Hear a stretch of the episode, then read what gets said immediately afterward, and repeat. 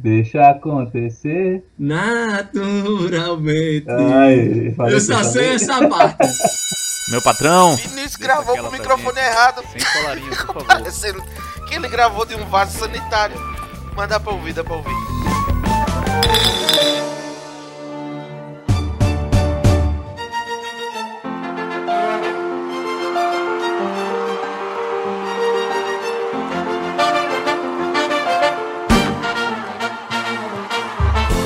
Fala galera, começando aqui mais um episódio do Sem Colarinho, mais um episódio com mais uma fera aqui, o cara que temos alguns amigos em comum, esse, como eu, e que porventura comecei a seguir porque o cara é um empreendedor muito diferenciado, o cara tem um jeito muito legal de lidar com, com negócios e trabalho, etc. Tem uma vibe muito massa. Então apresento a todos vocês Ian Sintra da Dreams Intercâmbio. Vamos embora, embora. Primeiramente, quero agradecer aí, Vinícius. Para mim vai ser um prazer enorme trocar uma ideia, conversar aí. Não sei se foi isso tudo que você falou, mas a gente Tem que ser humilde, rapaz. Tenta, Que é isso, rapaz, que é isso. Cara dá uma palestra por dia aí, Que é isso. isso não só acontece. dando aula. Cara é referência. Não, não, vamos, estamos tentando. Espera um dia ser, espera um dia chegar. A gente chega, a gente chega lá, né? Se Deus quiser. A primeira tradição que a gente tem aqui no programa é fazer uma paradinha que é o seguinte. Eu quero saber quem é Jean, só que tu não vai poder falar de intercâmbio, de agência, de empreendedorismo, tu não vai poder falar o que tu, o que tu faz. Eu quero saber quem é você. Rapaz, eu sou. Toda vez que eu me olho no espelho, eu ainda penso que sou uma criança. Vejo que tô perdendo um pouco de cabelo, a testa tá franzindo. Eu acho que. Mas eu acho que dentro de mim eu ainda sou muito, muito jovem. Eu acredito. Me vejo como criança. Quando me chamam já de, de senhor ou de daquele homem, eu ainda não, não cai a ficha. Eu prefiro sempre quando me chamam ainda de menino, né? Aquele jovem. Sou um rapaz muito jovem e com isso eu acho que eu levo algo que, que muito jovem leva também. Sou muito sonhador. Eu sou um cara que tô sonhando o tempo todo, sonhando as coisas que para muitos é o mais bizarro. Só que eu não acho tão bizarro. Quando, quando eu disse que eu ia abrir uma empresa, quando eu tinha 20, 21 anos de idade, minha mãe disse que eu era um doido, eu disse que não. E eu fui, tentei abrir, a única coisa que podia acontecer é quebrar. Eu só sou um cara extremamente sonhador quando eu digo que um dia eu vou ser presidente da república, todo mundo ri da minha cara, mas eu tô falando sério, eu não tô brincando. Pode ser até que não aconteça, mas isso tem, tem dentro de mim, eu quero ser sim. Geralmente dizem que eu sou um sonhador e é isso. Eu tô o tempo todo sonhando, eu não acho que nada é impossível, eu falo de verdade, não é clichê. Eu sei que vai demorar mais um pouquinho, tentando mais um, um pouquinho, mas esse sou eu. E tento me juntar com pessoas que acreditam no meu sonho, construir esse sonho. Massa, massa, massa. É, né, você não podia, o cara que tem uma empresa chamada Dreams não podia falar de outra coisa senão de sonho, né? Exatamente. Eu acho esse nome, eu acho esse nome muito massa da, da empresa. Não, e de verdade, E, porra, não tem nada de errado em ser sonhador, primeiramente, né? E aí, é, trazendo aquela fase clichêjaça de lema, né? Sonhar grande, sonhar pequeno, dá o mesmo trabalho. Então, Exatamente. vamos mirar lá em cima, que se der um pouquinho embaixo, tá, tá Tá valendo excelente. pra caralho ainda. Exatamente. E não tem nada de errado em ser maluco também, velho. Exato. Tanto cara, Elon, Elon Musk não é maluco, não. Malucaço. total. Malucaço, total. E, e eu fico viajando nos meus sonhos Que direto. nem Raul Seixas falava, né? A maluquice misturada com você. Misturada com minha lucidez, vou ficar. Ficar com certeza, maluco, beleza. Sou fã de Raul Seixas, viu? Fã, fã, fãzaço. E vamos lá, aproveitando que falou de Raul Seixas aí e tal, não sei se você vai querer pegar o gancho, mas outra tradição que a gente tem é a seguinte. Eu sei que você é um cara realizado no seu trabalho, que você é feliz no, no trabalho e tal, enquanto o seu propósito aí, mas todo mundo é, trabalho é trabalho, né? Tem um dia que você chega cansado em casa, moído, teve aquela reunião, aquela sequência de reuniões pesadas, tem que pensar muito, negociar e tal. É, teve um dia cheio, trabalhoso, você chega em casa cansadão e você quer dar aquela relaxada total, que nem a gente tá fazendo aqui agora, tomando, cada um tomando seu negocinho, você tomando sua cervejinha, tomando meu whisky aqui. Mas você chega em casa, abre uma cervejinha, tira o sapato, bota o pé pra cima no sofá, e aí você quer relaxar, você vai colocar uma musicazinha na, na JBL aí, na caixa de som. E eu quero saber que música é essa gente poder começar oficialmente o programa. Rapaz, se eu disser, não vão acreditar. Primeiro, eu tenho 29 anos, então nasci em 91. Vamos dizer então que minhas músicas, teoricamente, eu deveria ter escutado de 2000 pra cá. É, eu tenho um gosto musical bem diferente. Primeiro, eu escuto muito mais livro, audiobook do que do que música, né? Eu não, como te falei até no início da conversa, acho que até antes da gravação, eu eu tenho uma dificuldade muito grande com ritmo. Nunca fui muito forte com música, mas tem basicamente dois artistas que eu sou que eu acompanho bastante, que eu escuto sempre. Então, se eu tô cansado, quero escutar uma música, ou eu boto Gabriel Pensador, Porra, bom demais. ou eu boto Chico Buarque. Tá certo? São os dois. Assim, Chico Buarque, eu acho que ele fez sucesso desde a década de 60, mas eu sou muito fã toda vez que ele vem pra Recife fazer show. Eu vou assistir e Gabriel Pensador também. São esses dois cantores que, assim, quando eu quero relaxar, eu boto. É sempre Gabriel Pensador e Chico Buarque. Sempre os dois. Então, diz uma música aí de qualquer um dos dois. Uma música pra começar. Rapaz, a música. De- Pra que, que, que tem essa vibe da- do momento que eu falei aí. Rapaz, uma música que eu gosto, que eu sou fã, é aquela de Gabriel Pensador, que se chama Cantão.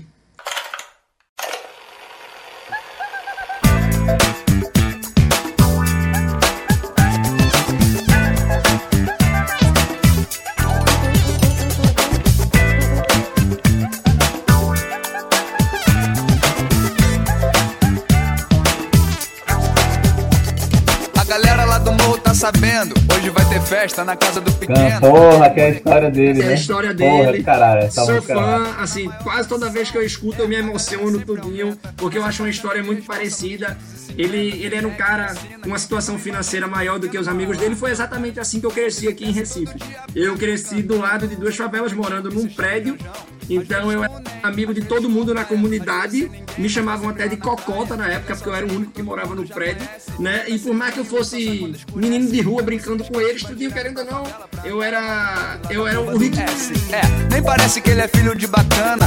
A aparência às vezes engana, mas a grana, no caso, não faz diferença. Muito pelo contrário, a grana é o de menos. A galera da favela vai marcar uma presença. Hoje tem aniversário na casa do pequeno. Eu sou do cantão, e lá não tem parada, todo mundo é irmão, todo mundo é camarada. Eu sou do cantão, e lá não tem caô, todo mundo é pilhão, todo mundo é doutor. Eu sou do cantão, e lá não tem errada, um aperto de mão vale mais que uma mesada. Eu sou do cantão, e lá não tem terror.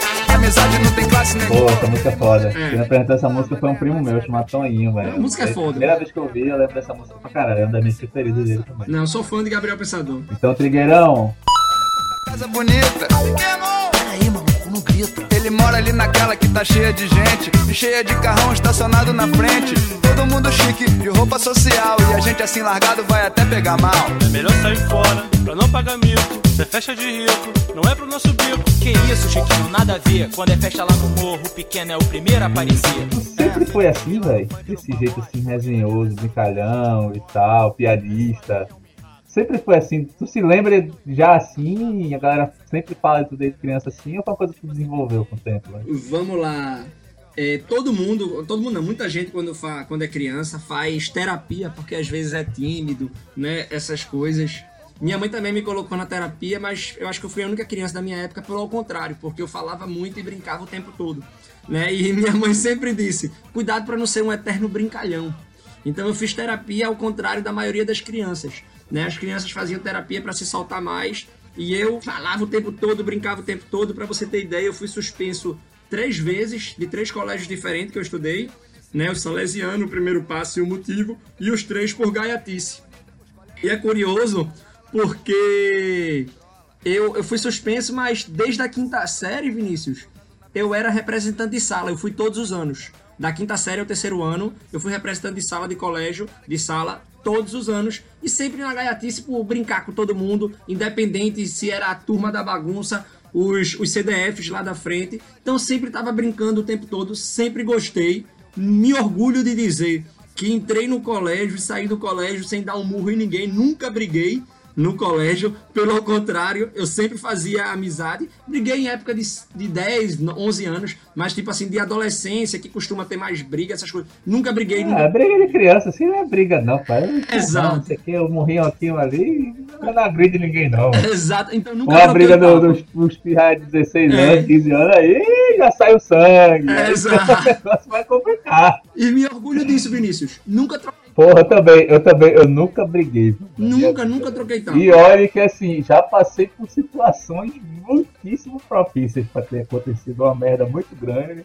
Mas Evitou. sempre, a gente dava um jeito de escapar ali, tava os peitos e tal, e dava certo. É, Eu sempre levei na gaiatice, sempre levei. Comigo sempre foi assim. Então é uma coisa desde criança. Acho que meu- isso é muito do meu pai. Meu pai é muito parecido. Eu sou muito parecido do meu pai. E aí, quando tu tava no, no colégio, época de vestibular e tal, já pensava em empreender ou tu fez ADM pensando em seguir carreira, multinacional, os caralho? Vamos lá, quando eu tinha 12 anos de idade, em 2003, eu botei na cabeça que eu ia ser ator. Né? Eu ia ser ator, me inscrevi numa agência de modelo aqui em Recife, chamada Talentos Brilhantes. Fiz programa no SBT, fiz teatro profissional, também fiz algumas peças no teatro lá da UFPE, no Teatro Artiplex, Caralho, Artiplex era onde? no? Shopping Guararapes. Verdade, caralho. Eu fui pra muita festa no Artiplex. Isso, fiz no Artiplex. Muita, com colégio, com atual. Exato. Caralho, meu irmão, velho. Você abriu uma caixa, caixa na minha cabeça aqui agora. de É, fiz, fiz também peça no Barreto Júnior aqui, enfim.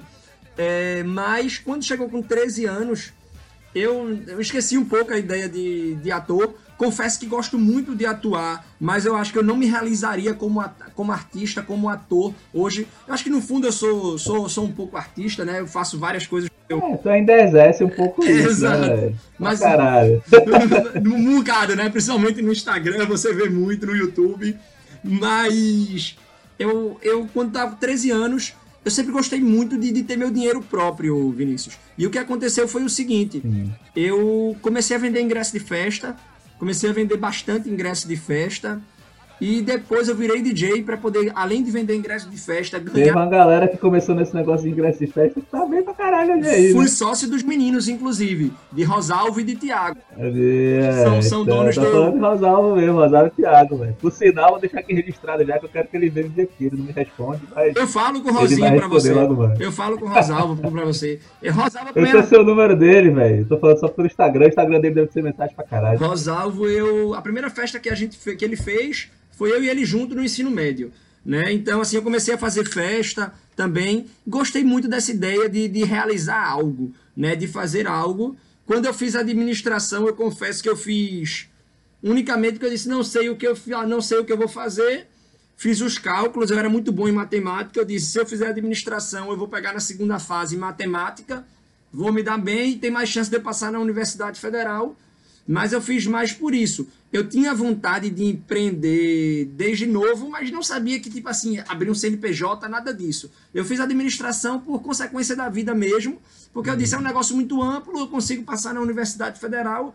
Entanto que numa privada eu fiz direito, né, para poder ver também se eu não passasse em administração. Foi mais uma questão estratégica. Agora, essa questão de empreender, eu acho que estava muito forte em mim desde o início, não, não sabendo o, o papel na sociedade, mas querendo ter um dinheiro extra. Porra, eu com, eu com 15 anos, eu já tirava 2 mil reais numa festa em dinheiro daquela É, época. uma grana boa, de- velho. De, de 7, 8, quase 10 mil reais em dinheiro de hoje, né? Uhum. Então eu já ganhava, assim, eu já fazia festa, eu queria fazer festa, era representante de sala para poder fazer as festas da sala, toda vez era eu que fazia, então eu já ganhava um dinheiro extra. Não, pior que eu já, eu já fiz festa pra caralho. Eu nunca ganhei um real. Ah, não, já comigo a catraca tinha girado. Eu fui presidente diretor acadêmico da faculdade, velho. Eu fui presidente durante duas, eu acho, e já era, já conhecia a galera que fazia, então ajudava. Fiz festa pra caralho, confusão, todo mundo.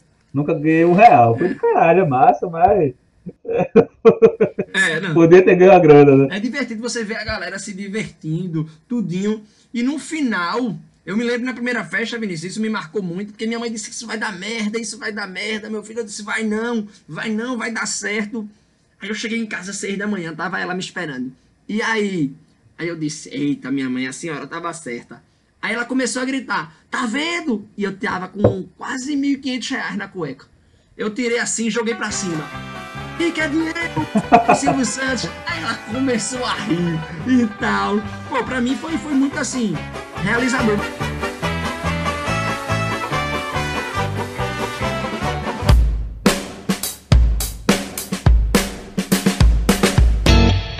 Primeira, primeira coisa que eu comecei a fazer foi o seguinte: como eu te disse, eu morava do lado de. Então você, você foi o Eduardo Saverini de Rosalva aí.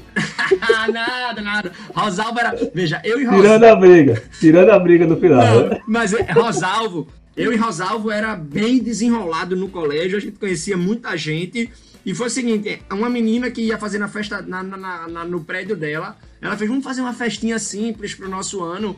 E chamou eu e Rosalvo, Rosalvo, que eram os mais conhecidos. Só que ela não imaginou que eu e Rosalvo ia chamar o colégio inteiro. Foi entanto que a festa deu, deu polícia, eh, deu bebida, deu. Foi uma doideira, assim, não que a gente chamou. Pô, era só. Não, Qualquer, não qualquer teve. festa de prédio ali em Boa Viagem era esse roteiro aí, né, velho? Era 15 certo, anos. pô. Era certo que ia dar problema. É, é, é, briga de condomínio. Teve, polícia, teve, teve bronca, foi, foi assim. Galera nas escadas fazendo o que É. você imaginar. É, exato. Roteiro mesmo, desde sempre, né? Foi a primeira festa assim. Eu tinha 15 anos, a gente tinha acabado de entrar no motivo, primeiro ano do ensino médio, né? É, A gente tinha entrado lá. Foi a primeira festa que eu vi todo mundo se bebendo, essas coisas todas. E como é que foi? Beleza, tu saiu do colégio, fazia festa, entrou na faculdade. E como é que foi a parada depois disso, velho? Vamos lá. Como é que, que foi a vida? Como é que surgiu o intercâmbio? Como é que surgiu a ideia da gente? Aí. Foi muito na frente. Ah, Veja, apesar de, de ser novo, né? 29 anos, não tão novo mais, não sei. Como ele disse, eu me enxergo sempre muito novo. Porra, novo demais, meu irmão, tá doido. 30 são os novos 20. Ô, Glória, exatamente. É, o como começou foi assim, gente. A Dreams, acho que ainda teve, teve muita coisa, muita coisa antes. Eu, assim que eu entrei no, na faculdade, eu entrei com 17 ainda. E quando eu entrei, a primeira coisa que minha mãe disse foi o seguinte: Meu filho, você vai para estudar na universidade pública. A partir de agora você, você começa a estudar para um concurso público. Eu acho que é o sonho de toda mãe. Eu nunca me, me interessei em estudar para concurso público. Também zero, velho. Minha mãe fala até hoje nessa porra. Não é? Vez ou outra ela Não fala. que não seja interessante, mas não é o nosso perfil, né, Vinícius? É, velho, eu falo, caralho, eu não consigo. Se tivesse uma carreira pública assim, que eu dissesse, caralho, isso é massa e tal, eu gostaria de fazer isso o resto da minha vida. Eu não teria problema nenhum, velho. Tenho nada contra o funcionalismo Também, público. também contrário, não. importante pra caralho, mas eu não, não vou ser, eu não vou ser juiz, eu não vou ser. Não, não Exato. tenho nem informação pra isso. Não quero ser policial, É, não quero ser bombeiro. auditor. Daí vai afunilando, são vagas muito específicas e tal, e sei lá, velho. Não, não, não- nunca, nunca nem pensei, cara. Eu, eu também sempre pensei muito nisso. Eu tenho uma prima que até é juíza e, tipo, ela ama o que faz, eu acho arretado. Né? Mas o que eu pensava pra mim, eu sempre pensei que eu poderia ser imortal. Eu acredito, sempre acreditei muito nisso. E se eu não posso viver para sempre, eu queria que pelo menos o meu legado vivesse para sempre. Eu sempre pensei muito nisso. Por isso que quando eu falo que eu quero ser presidente do Brasil, né, que eu falo não que eu tenho vontade política, porque se hoje eu quisesse me candidatar para vereador, eu poderia trabalhar, tentar e ter condições para isso. Mas eu não quero. Eu não quero ter essa corrida política de vereador. Quando eu falo de ser presidente do Brasil, eu quero deixar um legado dentro da sociedade. É tudo isso que eu penso. Quando dizem, ah, Jean, tu trabalha para ser rico. Não, eu quero ser rico. Quero. Quero sim ser rico. Também, né? Exato. Mas assim, eu acho que É uma consequência, né? exatamente ser rico tá no meio. Tá no meio. O que eu quero é algo muito mais. Eu quero prestar um serviço para a sociedade. Nossa geração ela pensa muito nisso, né, velho? Ô, mano, demais. É. A gente quer fazer algo diferente para a sociedade. E é isso que eu penso. Então, assim, eu, eu co- como concursado público, eu poderia fazer, sem sombra de dúvidas, mas talvez teria menos velocidade, menos relevância do que eu penso, de acordo com me- meus desejos, como empresário. Então, quando eu entrei, minha mãe disse isso na faculdade, e eu falei: não, eu quero ganhar dinheiro logo. Ela, você não precisa. Mas não sabia ela que ainda com 17 anos é, e 11 meses, eu tinha deixado meu currículo numa terceirizada que prestava serviço para TIM, para eu poder trabalhar, que eu soube que teve uma vaga de call center na TIM. Né? E eu comecei a trabalhar de call center na TIM, eu fui chamado com 18 anos e dois, três dias, na sexta-feira, dia 9 de fevereiro, eu fui chamado para fazer a seleção, fiz a seleção na TIM e fui chamado para ser call center na parte de cancelamento, Vinícius. Que beleza. Maravilhoso, maravilhoso. Né? O pessoal queria cancelar e a gente era treinado para impedir. Eu era Judite do. É, do do Porta Porta dos. Fundos. Exatamente. Judite, Judite. Não fode comigo, Judite. E minha mãe dizia, Vinícius, você não precisa e tal, né? Aí eu disse, preciso, eu quero ter meu dinheirinho, a senhora não, não gosta de pagar minhas farras, eu quero ter meu dinheirinho. E já estava acostumado a ter meu dinheiro das festas. Eu sempre, eu acho que desde 15, 16 anos eu quase não pedia dinheiro para minha mãe. Ela me dava, lógico, mas eu sempre tinha meu, eu sempre estava de alta na carteira porque eu fazia minhas festas. Aí eu comecei a trabalhar logo de cara na, na TIM. Quando eu fui trabalhar na TIM, aprendi muito, aprendi sobretudo a vender do outro lado, porque é o seguinte, quando tu vai no shopping comprar um boné, uma camisa, tu quer comprar uma camisa, tu quer comprar um boné. Quando as Tu foi pra comprar, né? Exatamente. Já foi predisposto. Total, tu já vai com aquela ideia. E na TIM o pessoal me ligava ao contrário. Então vender quando a pessoa busca algo era muito mais tranquilo. Vender nunca é fácil. É sempre um desafio. Mas vender quando a pessoa não quer, quando a pessoa está insatisfeita, quando a pessoa quer se livrar de um produto ou de um serviço, é muito, muito difícil. Então, para mim, foi um desafio muito grande, mas eu gostei. Aceitei e foi muito legal. Né? Passei lá seis meses.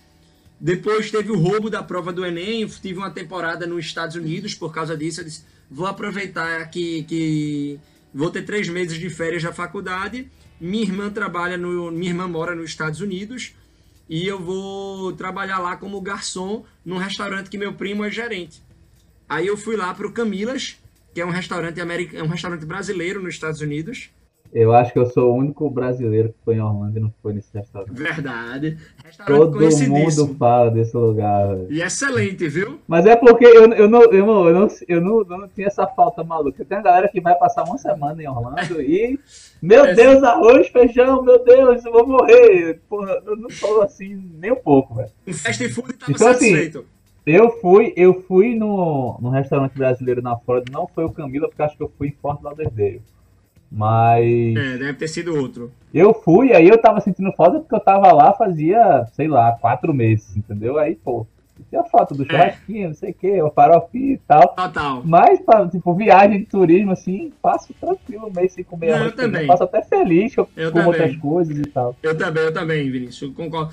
Mas que massa, eu não sabia que tinha trabalhado no Camilas não, velho. Eu vi que tinha alguma coisa com Camilas aqui, tu tinha umas fotos e tal, mas não sabia que tinha essa resenha não. Que massa. Trabalhei, trabalhei lá três meses. Foi uma época que, assim, eu acho que os Estados Unidos, é, esse trabalho no, no Camilas, ele, ele me, me incentivou muito a fugir da carteirinha azul, né? Da, da carteira de trabalho, porque é o seguinte, uma das coisas que eu achei massa é que quando eu cheguei lá, eu, de- eu comecei a ganhar dinheiro de gorjeta demais, Vinícius. Lá nos Estados Unidos.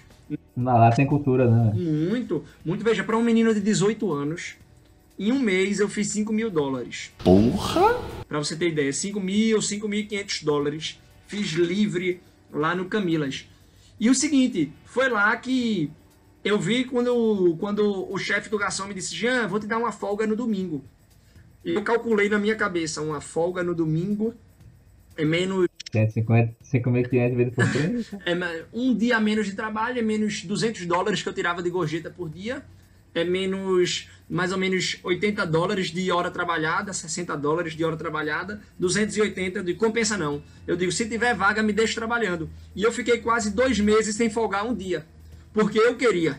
E eu me lembro que teve um dia que eu disse, caramba, eu tô com uma amidalitezinha querendo pegar e tal, Lima, eu acho que eu não vou conseguir ele. Não, não tem problema, a gente aqui é só vai te deixar off hoje, tu não recebe. Eu disse, caramba, eu não vou receber. Eu disse, não, não, não, dá pra segurar, botei antibiótico pra dentro. E, porra, eu só, eu só vou receber com o que eu trabalho. E todo dia eu contava dinheiro porque eu tinha um objetivo na cabeça. Eu queria comprar um carro em Recife. Né? Então, eu trabalhando lá, disse, vou trabalhar, vou trabalhar, vou trabalhar. Então, eu fiz um- uma grana bacana e comprei um carro em Recife. Comprei um carro 2008, comprei um Fox. Né? Com ar-condicionado, tudo. Fiquei super feliz. Então, assim, foi uma experiência arretada. Não aprendi inglês, porque eu fiquei num restaurante brasileiro. É, esse que, é- esse que eu ia comentar, pô. Não tem porra nenhuma de inglês, é só Nada, português. nada, nada, nada, nada. Mas foi uma experiência. Deve ter aprendido só o sotaque diferente do Brasil, né? Exatamente, é objeto direto. Mas foi uma experiência massa. Massa, ganhei grana. Assim, voltei entusiasmado demais com o empreendedorismo, vice Vinícius. Porque lá as coisas nos Estados Unidos, acho que tu moraste lá também, não foi? Ou não? Morei, morei um ano. Morei um ano em Massachusetts. Nossa, então tu sabe como as coisas rodam, né? E tipo assim, eu fui lá e disse, caramba, que massa. Uma das vantagens de morar no Brasil para quem pensa em empreender é que a gente tá sempre atrasado se compararmos com os Estados Unidos e com a Europa. As coisas que acontecem lá vem É. pra cá. Dá pra pescar muita coisa e trazer, né? Isso é um dos motivos de um negócio novo que eu tenho, Vinícius. Não sei se você chegou a É. pesquisar aí, que depois a gente vai falar. Tô com Uhum. um negócio. Tô com um negócio novo já começando, começado e tô começando outro agora em janeiro também, de 2021.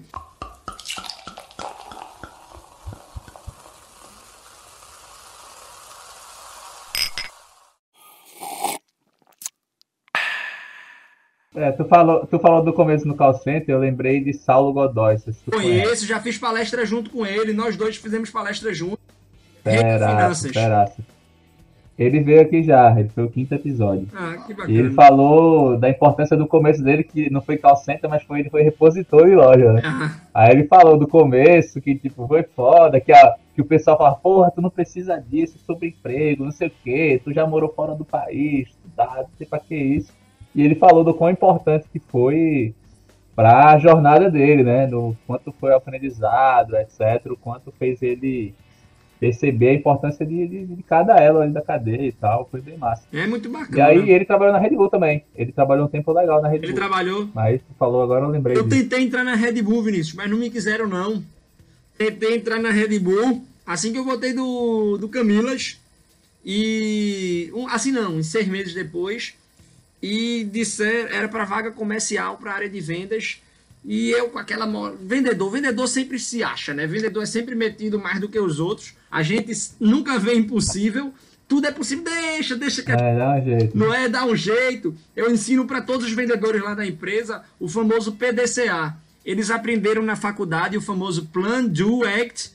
Né? E, e- e Check check, act. check Act. Eu ensinei para eles o promete e depois corre atrás. Né? Que tem é o famoso PDCA. Isso é vendedor, pô. É vendedor. Quando chegam para mim, dizem, mas Jean, isso. Não, isso é pro Jean do futuro resolver. A gente tem que falar do presente agora. E eu tinha certeza que ia entrar na Red Bull, sabia vender pra caramba, pelo menos eu tinha essa ideia na cabeça. Estudava na Universidade Federal de Pernambuco, uma das melhores de administração. Eu disse: a vaga é minha. E quando tava lá, chegaram para mim e disseram, como um menino que fez um intercâmbio de três meses de work experience, que eu coloquei no currículo, né? Não sabe falar inglês. né? E eu não tive como explicar que o Camila, enfim, né? me recusaram. Daqui que o cara, daqui que o cara explica que fosse de porco da tomada, É, né, velho? que João não é José, né? É, então. então eu não, não entrei, velho. Não entrei. E eu fiquei revoltado, velho. Fiquei revoltado porque eu não queria levar não como resposta. Endoidei, Vinícius, endoidei e disse: eu vou. Eu vou aprender inglês de qualquer forma. Muitas pessoas, quando levam um não, faz, ah, meu Deus, é porque também o mercado tá difícil. Sempre coloca a culpa no ambiente. Tem essa Não não. existe ambiente, pô. Eu disse, porra, odeio levar não ao invés de encarar um não. O ambiente, o ambiente é, um- é uma constante, né? Ele sempre vai estar lá. Total, Então, total, porra, e a coisa dá certo. Você tem que focar no que você controla, né? velho? Exatamente, eu não posso controlar o ambiente, exatamente. Isso é uma das coisas que a gente tá vivendo hoje, né? Que eu também não tô nem um pouco focado no ambiente, porque eu Uhum. vendo viagem pra, pra educação. Mas enfim, quando eu levei esse não da Red Bull, eu disse pra minha mãe que eu ia morar fora de novo nos Estados Unidos. Eu ia aprender inglês e eu ia voltar a fazer uma entrevista na Red Bull, passar e esfregar na cara deles. Era só minha ideia. Só tinha isso na cabeça. Vingança. Movido pela mais pura Eu vingança. queria fazer uma entrevista em inglês, Vinícius. Pela força do ódio. Exatamente isso. Eu não queria aceitar o não, pô. Eu me achava muito qualificado para a função, mas levei o não. E eu sabia que a culpa era minha. Porque eles diziam que tinha treinamento em inglês e tal. Eu fiz, beleza. E eu disse que ia para os Estados Unidos. Minha mãe disse que eu não ia. Eu disse, eu vou. Ela disse, não vai. Aí eu disse, eu vou vender meu carro que eu comprei e eu vou. Ela fez, mas eu não lhe dou contra-cheque pro visto. Aí eu perdi. Só que o que acontece é o seguinte, Vinícius. Eu tenho cidadania europeia, eu tenho cidadania italiana. Nunca tinha ido para Europa, eu nunca tinha ido para Itália, Itália, não falava nem buongiorno. E eu fiquei matutando na cabeça até encontrar uma mãe de um amigo meu que disse: Gianzinho, falei a história para ela, ela disse: "O primo do meu genro tá morando na Inglaterra e ele foi porque ele tem a cidadania europeia, espanhol". É, aí na época ainda, ainda era a União Europeia, né? Exatamente, em Inglaterra. Quem diria que a gente estar no momento que a Inglaterra é mais não fazia mais parte, né? exatamente. E quando ela me disse isso, eu disse, me dê o telefone dele. Ela fez, eu vou conseguir o do meu genro. Liguei pro genro dela, Ele me deu o Facebook dele, falei com ele no mesmo dia, Vinícius. E ele disse: Você faz assim, você vai dessa forma, você pode vir, não precisa de nada, tudinho. No dia seguinte, eu fiz um cartão de crédito universitário na frente da faculdade, descobri a função daquelas pessoas lá vendendo. Aquela. Sim. Entendeu? Fiz. Quem nunca, né? Exatamente. E disse pra minha mãe: a senhora tá certa. Eu não vou para os Estados Unidos, eu vou para Inglaterra. Né? Falei pra ela. Ela, você não vai não, como é que você vai? Eu disse, já tô com um cartão de crédito para poder comprar a minha passagem da Inglaterra. Não preciso dos seus documentos. Falei pra ela. E Vinícius, quando ela viu que eu já tinha feito cartão, tudinho que eu ia comprar passagem, ela disse: Eu vou lhe ajudar com o mínimo, mas eu vou. Então ela e meu pai compraram a passagem para mim, viram que eu ia e disse: Eu pago sua acomodação lá, o resto é com você. Então eu fui para Inglaterra. Fui para Inglaterra, passei sete meses na Inglaterra, trabalhei. Eu digo, eu brinco que eu trabalhei na área de qualidade, né? Eu era faxineiro. Depois eu fui caixa da McDonald's, consultor alimentício, né? Depois corretor imobiliário. É, aprendi inglês pra caramba, fazia reunião. Foi corretor imobiliário Fui lá? Fui lá em Londres. Porra, que massa, velho. Mas um negócio mais simples, um negócio mais simples, bicho. Quando eu digo corretor imobiliário, não foi tipo um corretor mesmo que tinha o órgão lá. Era o seguinte, era uma senhora que ela tinha nove imóveis, que era entre flats, apartamentos, prédios e casas. E eu morei na casa dela assim que eu cheguei, e eu via que tinha muita vacância nos quartos. Ela era brasileira e não falava inglês. Ela só alugava os quartos e as casas dela por indicação. Pra brasileiro. Não, por indicação, podia ser italiano, espanhol, tudo. Aí no terceiro mês, no segundo mês, eu cheguei pra ela, o nome dela era Rosine, eu fiz, Rosine, deixa eu alugar os teus quartos e você me dá uma comissão. Por que eu fiz isso? Porque eu indiquei uma pessoa pra casa dela e ela me deu 50 libras na hora. Aí os olhos cresceram. Eu tava trabalhando na McDonald's. Eu disse, quer dizer que toda vez que eu indicar, você vai me dar 50 libras? Aí ela, sim. Eu disse, vamos fazer um acordo melhor? Eu trabalho pra senhora, eu vou alugar todos os quartos da senhora, todos os flats da senhora, e a senhora me dá uma comissão de 70 libras. Fica bom pra ti? Aí ela, fica bom. E o que acontecia era o seguinte, ela tinha muito quarto vago, muita cama vaga, e eu comecei a botar no OLX de lá, que era no Gumtree. E ela não usava esse recurso. Vinícius, eu comecei a alugar 7, 10 pessoas por mês. E comecei, eu saí da McDonald's, saí da faxina que eu fazia e comecei a trabalhar só com ela. Comecei a trabalhar só com ela, só com ela, só com ela. No meio desse, desses aluguéis todos, eu recebi um, um espanhol que disse: Jean, tu dissesse que estava estudando inglês aqui, tu tá estudando aonde? Foi aí que surgiu o primeiro embrião da Dreams, Vinícius. Foi assim. Eu tava lá, eu disse: Porra, um monte de estudante vem aqui alugar quarto. Eu ganho comissão da casa. Eu disse: Porra, tu pode estudar na mesma escola que eu. Aí ele disse: É boa? Eu disse: É, boa no centro e barata. Aí ele fez: Eita, onde é que é? Eu disse: Em tal lugar. Vai lá amanhã, 10 da manhã, que eu te apresento a escola. Por que eu disse 10 da manhã? Eu cheguei às 9.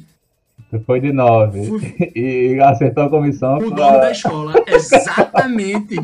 Fui falar com o dono da escola. Muito bom, velho. O que foi engraçado, Vinícius, foi o seguinte.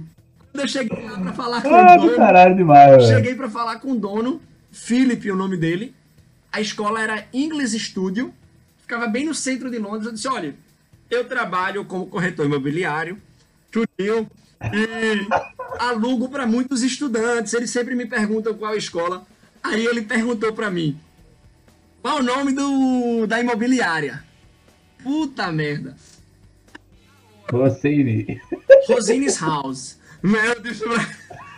Aí ele fez, oxe, não conheço. Disse, é no norte de Londres, tudinho. O imobiliário lá, tudinho.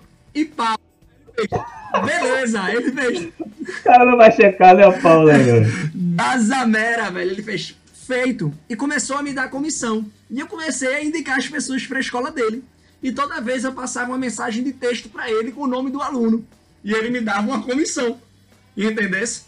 E eu Pô, ganhava genial. comissão da dona da casa e da escola.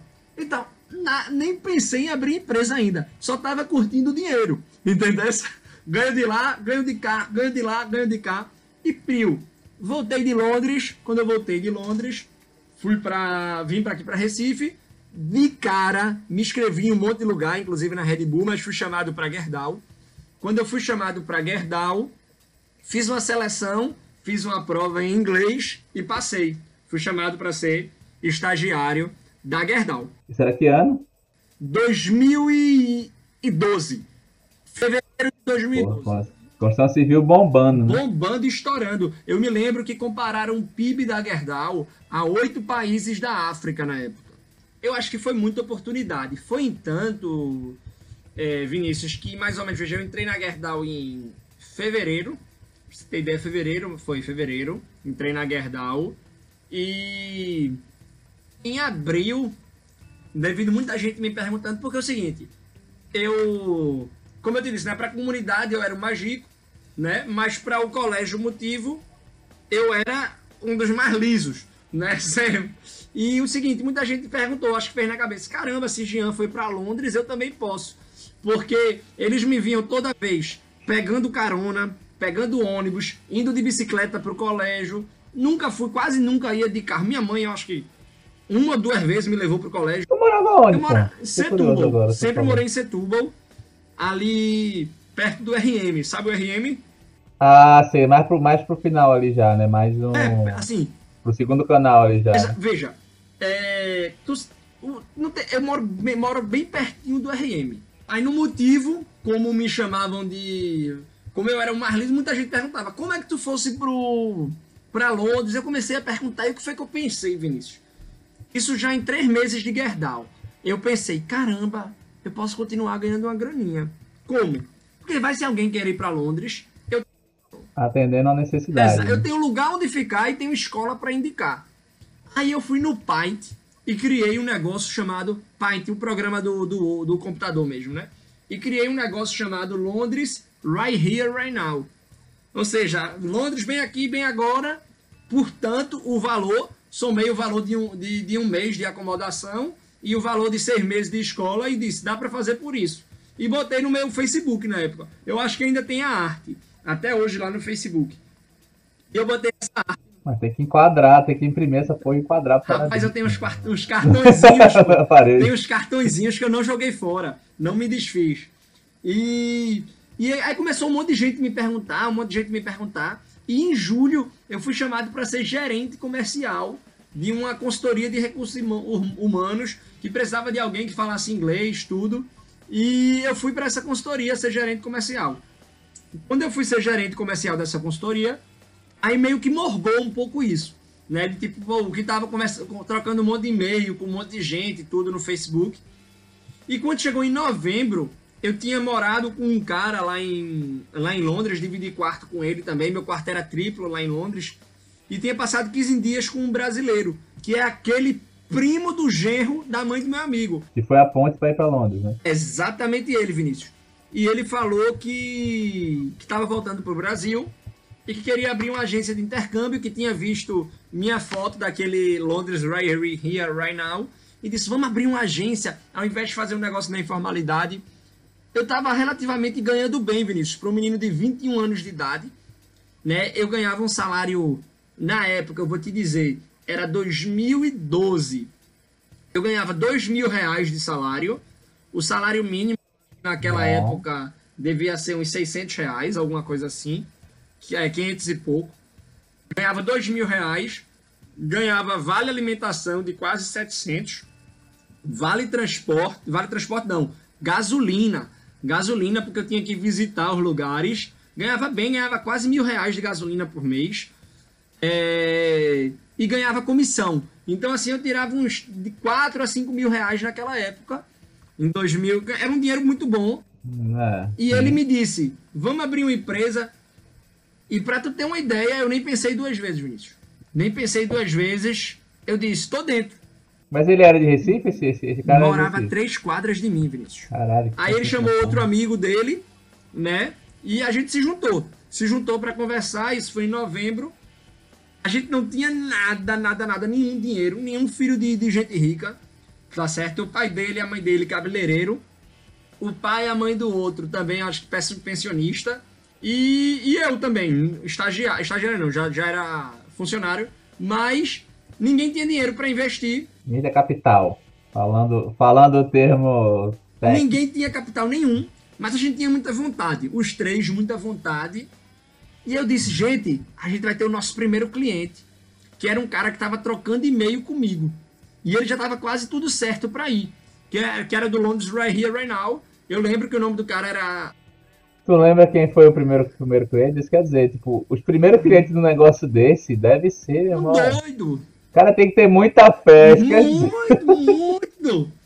Eu, eu lembro, a empresa que fez minha formatura, ela era nova assim, mas ela já tinha algumas turmas fechadas. Lembro o cara apresentando ele falando, não, isso aqui. E teve a, lembra da minha primeira turma, essa galera era doida mesmo, viu? Total, pô. Porque a gente não tinha nada pra mostrar, era só discurso aqui e tal, olho no olho, e os caras toparam. Você não tá vende nada, pô. É o que eu tô dizendo assim. Eu vendi pro cara. Foi, o que nome dele é André. Eu não conheci, não era meu amigo de infância, nada. Tinha um cara que gostava muito de mim, que fez André. Pode confiar em Jean e tal. Mas era uma lapa de doido, porra. Jean é menino. Se você for ver minhas fotos, com 21 anos de idade, eu parecia 15. Tu tá entendendo? Eu vi as fotos aqui, eu, vi as fotos do primeiro começo do escritório, não sei o que, tinha uma pegada bem. Da, tá ligado? Tem uma foto que tem que é Jeff Bezos na Amazon, assim, escritório bem exclusivo e tal, ele lá no, Exa- no computador. Exatamente um negócio assim, bem simples mesmo. E de um mês pra ele viajar assim, eu disse pra ele: Olha, André, tu não vai pela Londres right here, right now. Tu vai pela Dreams Intercâmbios. Ele fez: Que porra é essa? Eu disse: É a empresa que eu tô abrindo. É a empresa que eu tô abrindo. E ele, e ele confiou. Foi o primeiro cliente. Nos três rezando bastante. Quando ele disse: Cheguei, tô acomodado, gostei da escola. Eu disse: Faz um depoimento, manda uma foto Graças. aí e a gente vai postar aqui. E eu me lembro que a gente abriu a empresa aos trancos e barrancos, sem escritório físico ainda, só no site, só no Instagram, primeiro. E toda vez que o pessoal perguntava, Jean, me passa um cliente que já viajou contigo. Aí entra aquele famoso PDCA que eu lhe disse, que é o promete e depois corre atrás, né? Aí eu falei, lógico, vou falar com um deles, tudinho. Aí passava um tempo, eu dizia, olha, um dos que me responderam rapidamente foi André, né? André Deve ter recebido ligação só. só tinha ele. Aí passa o contato dele, eu disse, vou ver se ele quer. Né? Falava com ele, disse, André, aceita essa ligação e tal. Aí André falava, era prova social. Era prova social do negócio. E pronto, e o negócio foi indo. Um cliente, dois clientes, três clientes. A gente começa primeiro fechando amigos ou amigos de amigos, sempre assim, né? E a- decidimos abrir um escritório físico. Abrimos um escritório num prédio bem feioso, tudo muito feio né? Assim, segundo andar, nojento, um prédio abandonado, mas a gente precisa de um escritório físico.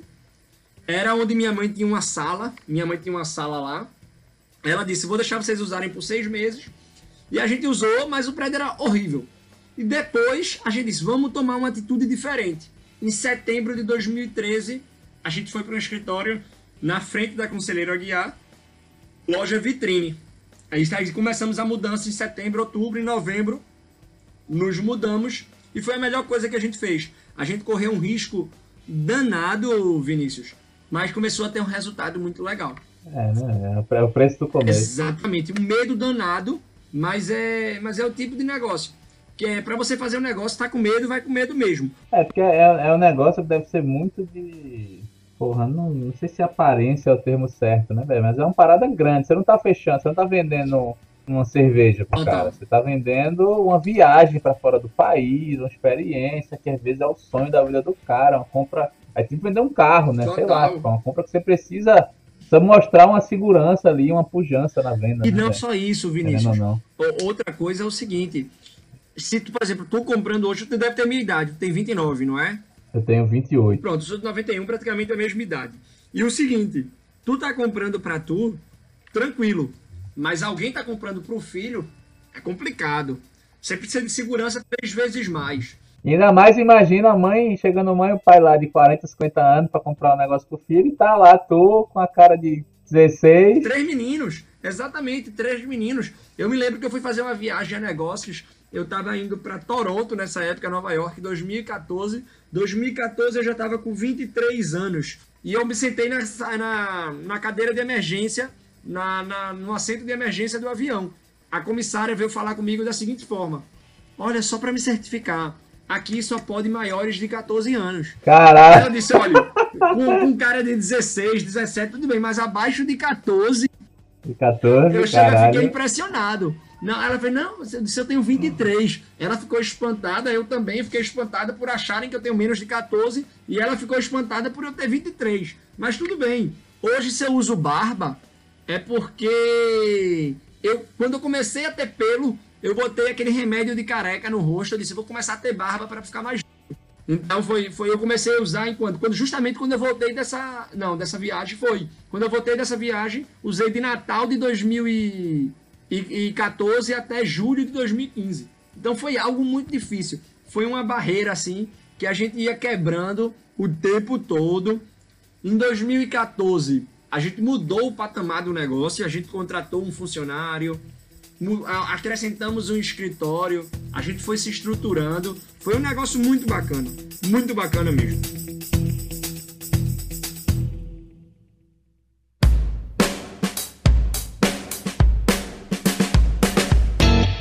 No começo falou que muito amigo, né, velho?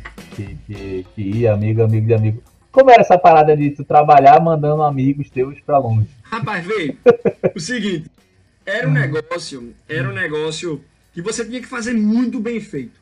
Porque é o seguinte, tu tá mandando teu amigo, né? Tu tá mandando teu amigo, tudo bem, ele por ser teu amigo, ele não ia falar mal, mas também não ia falar bem. Mas se ele tivesse uma experiência boa por ser teu amigo, primeiramente tu indica por ser teu amigo, mas se tu, se tu tem um serviço massa e é o teu amigo, porra, tu vai falar pra todo mundo.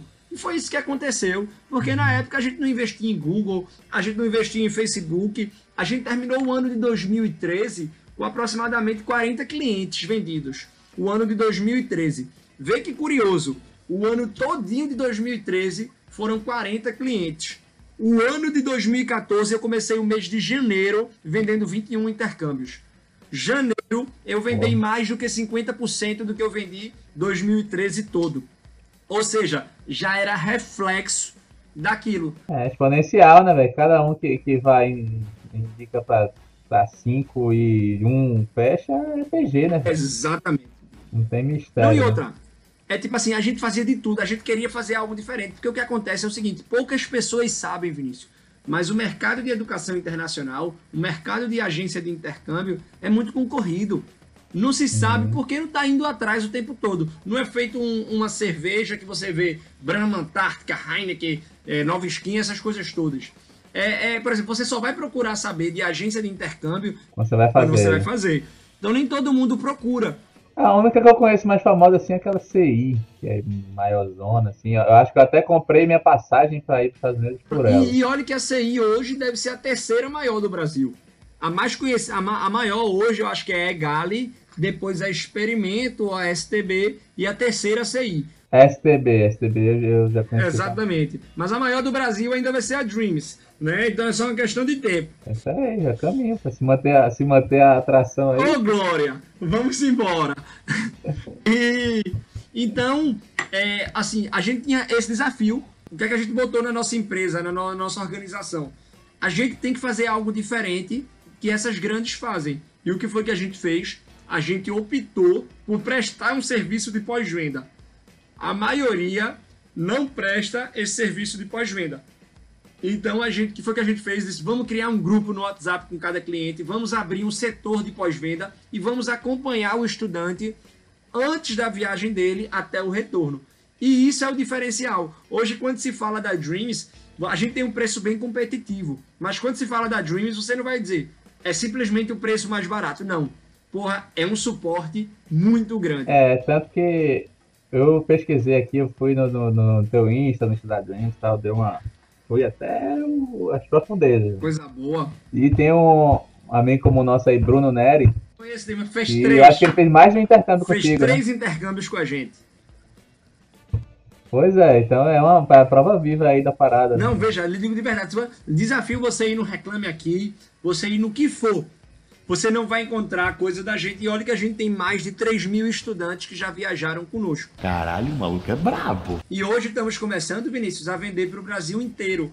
É, no mês de novembro, agora, a gente teve um número muito importante para a gente, onde 45% das nossas vendas foram para fora do estado. Não foram pra Recife. Nem Recife, nem João Pessoa, que é onde a gente tem loja. Então. É, vocês ainda estão com o João Estamos com Pessoa, João né? Pessoa. João Pessoa ainda está fechado devido à pandemia, mas está voltando agora em janeiro.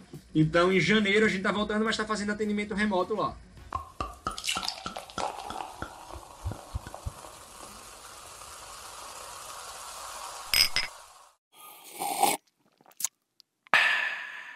Quantos por cento do pessoal que faz intercâmbio termina indo morar fora de vez? Mas, vê, primeiramente, a gente tem que falar do lugar. Quando se fala de Canadá e Austrália, o percentual aumenta muito. É, outra pergunta que eu notei aqui é quando é que vai ter mais brasileiro do que irlandês na Irlanda? Pronto. E, e, e, quando vai ter mais brasileiro do que canadense pro Canadá? Veja, na, na Irlanda, muitos vão pela facilidade. A Irlanda hoje é um país na Europa que você pode estudar e trabalhar e você não precisa tirar um visto aqui no Brasil. Você faz todo um processo lá e eu não conheço ninguém que teve um visto negado para a Irlanda. Diferentemente, se a gente for ver Estados Unidos, Canadá, Austrália, né? Então, assim, a Irlanda é muito atrativo para os brasileiros. No entanto, é muito mais difícil de você conseguir migrar, de você conseguir ficar lá, porque é uma ilha, um país com uma densidade demográfica muito alta. Diferentemente da Austrália e do Canadá, só a título de curiosidade, o Canadá é o segundo maior país do mundo, menor só do que a Rússia, e a população menor do que o estado de São Paulo. E eu vi um negócio desse um dia desse no, no perfil que eu sigo no, no Instagram, que é Geografia, alguma coisa. Que tem uma linha assim, passando no, no, no baixinho assim do Canadá, no, no negocinho, e fala, tipo, 90% da população do Canadá vive abaixo dessa linha. Exatamente. Que é tipo, é, maioria, é um país enorme, a densidade demográfica é muito pequena, mas tipo, Muito. a maioria da galera vive espremidinha no, no, no sul ali, porque eu, eu fiquei em, nos arredores de Boston, né? Que é Estados Unidos ainda, não é nem Canadá.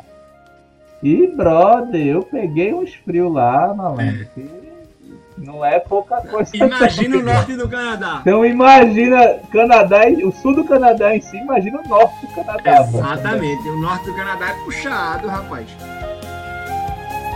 E é isso, a densidade demográfica do Canadá é muito baixa, então assim, tem oportunidade. A Irlanda nem tanto, né? Então assim, quando se fala de Canadá, da Austrália, posso te dizer assim que 20% não voltam. Não voltam, ou tem gente que não volta ou volta e volta pra lá de novo. Ainda tem esses, mas eu digo assim que 20% não voltam. Hoje, hoje tem gente que já vai. Inclusive, tenho um grupo de amigos próximos. Que tem a resenha, o pessoal chama de Milambi. Que é só um grupo de amigos do colégio, assim, que é muito próximo, a gente faz, se encontra pra direto e tal, não sei o quê. Todo ano faz a organização e tal. Grupo de amigos muito próximos. E, brother, eu acho que hoje tem mais gente do grupo morando no Canadá do que em Recife. Porque assim, tem a galera espalhada, tem muita gente no Canadá, tem outro que tá na, na Alemanha, tem, tem eu aqui no Rio, tem um que tava em Fortaleza, um que vai agora se mudar para outro canto. Então assim, sei lá, tem três caras em Recife e tem quatro já morando no Canadá, mas tem mais dois ir, entendeu? É Então, muito tipo, atrativo. Bizarro, É né? muito, é muito atrativo, Vinícius. E, e o pessoal, veja, é o seguinte: o país oferece uma qualidade de vida massa e tá precisando de gente. Então junta a fome com a vontade de comer. Sim, com certeza, com certeza. Esse ano, inclusive, apesar de ter sido bem desafiador pra gente, né, foi muito legal, porque a gente mudou um pouco as estratégias, tudo, né, mas a gente pegou muito esse público que está fazendo projeto para morar fora. Então eles vão através do estudo, né, para poder fazer um, um college lá, né, que é como o equivalente mais a um curso técnico. Vai muito casal, né? Um vai para estudar e o outro Exatamente. vai com parceiro e pode trabalhar. Então, uma resenha dessa tem uns três ou Exatamente, exatamente. E tem, e tem cada vez mais, cada vez mais. E como é que foi essa parada da filial de João Pessoa? velho? Como é que surgiu? Tipo, percebeu, caralho, tem muito cliente de João Pessoa, eu quero ter uma, uma filial lá. Ou como é que foi a, a ideia? Pior que não, Vinícius. Pior que não. Confesso pra ti, gosto muito de João Pessoa, é um lugar que eu gosto bastante, né? Mas escolhemos João Pessoa por uma questão geográfica. Até um, um dado interessante, se você for ver no Brasil, Recife e João Pessoa são as capitais mais próximas do que qualquer Sim, outras capitais sim. do Brasil, né? São mais ou menos 130 quilômetros. Mas confesso pra ti que se eu tivesse Não, é, é- é mais fácil de Recife para João Pessoa do que daqui do Rio para Niterói. Total, total. Dependendo do lugar do Rio, com certeza. Tu pegar da Zona Sul para Niterói aqui, dependendo de onde for no Rio, dependendo de onde for Niterói, porra, muito mais. Pegar trânsito. né? Exato, exato. Recife de uma pessoa muito perto, pô. Muito perto, e a gente escolheu por causa disso. Não sei se foi tão inteligente, Vinícius. Fala-se tem várias coisas que a gente vai pensando. Volto a dizer, eu gosto muito de João Pessoa. Morei lá durante três meses, durante esse processo aí. Foi muito bacana tudo. Mas João Pessoa, ela é uma cidade, como eu posso dizer, que ela não tem tanto negócios se compararmos com Natal, com Fortaleza. Só que a gente não isso na balança na hora de, de botar um negócio. Vamos- Vamos começar no, em João Pessoa, porque é relativamente próximo.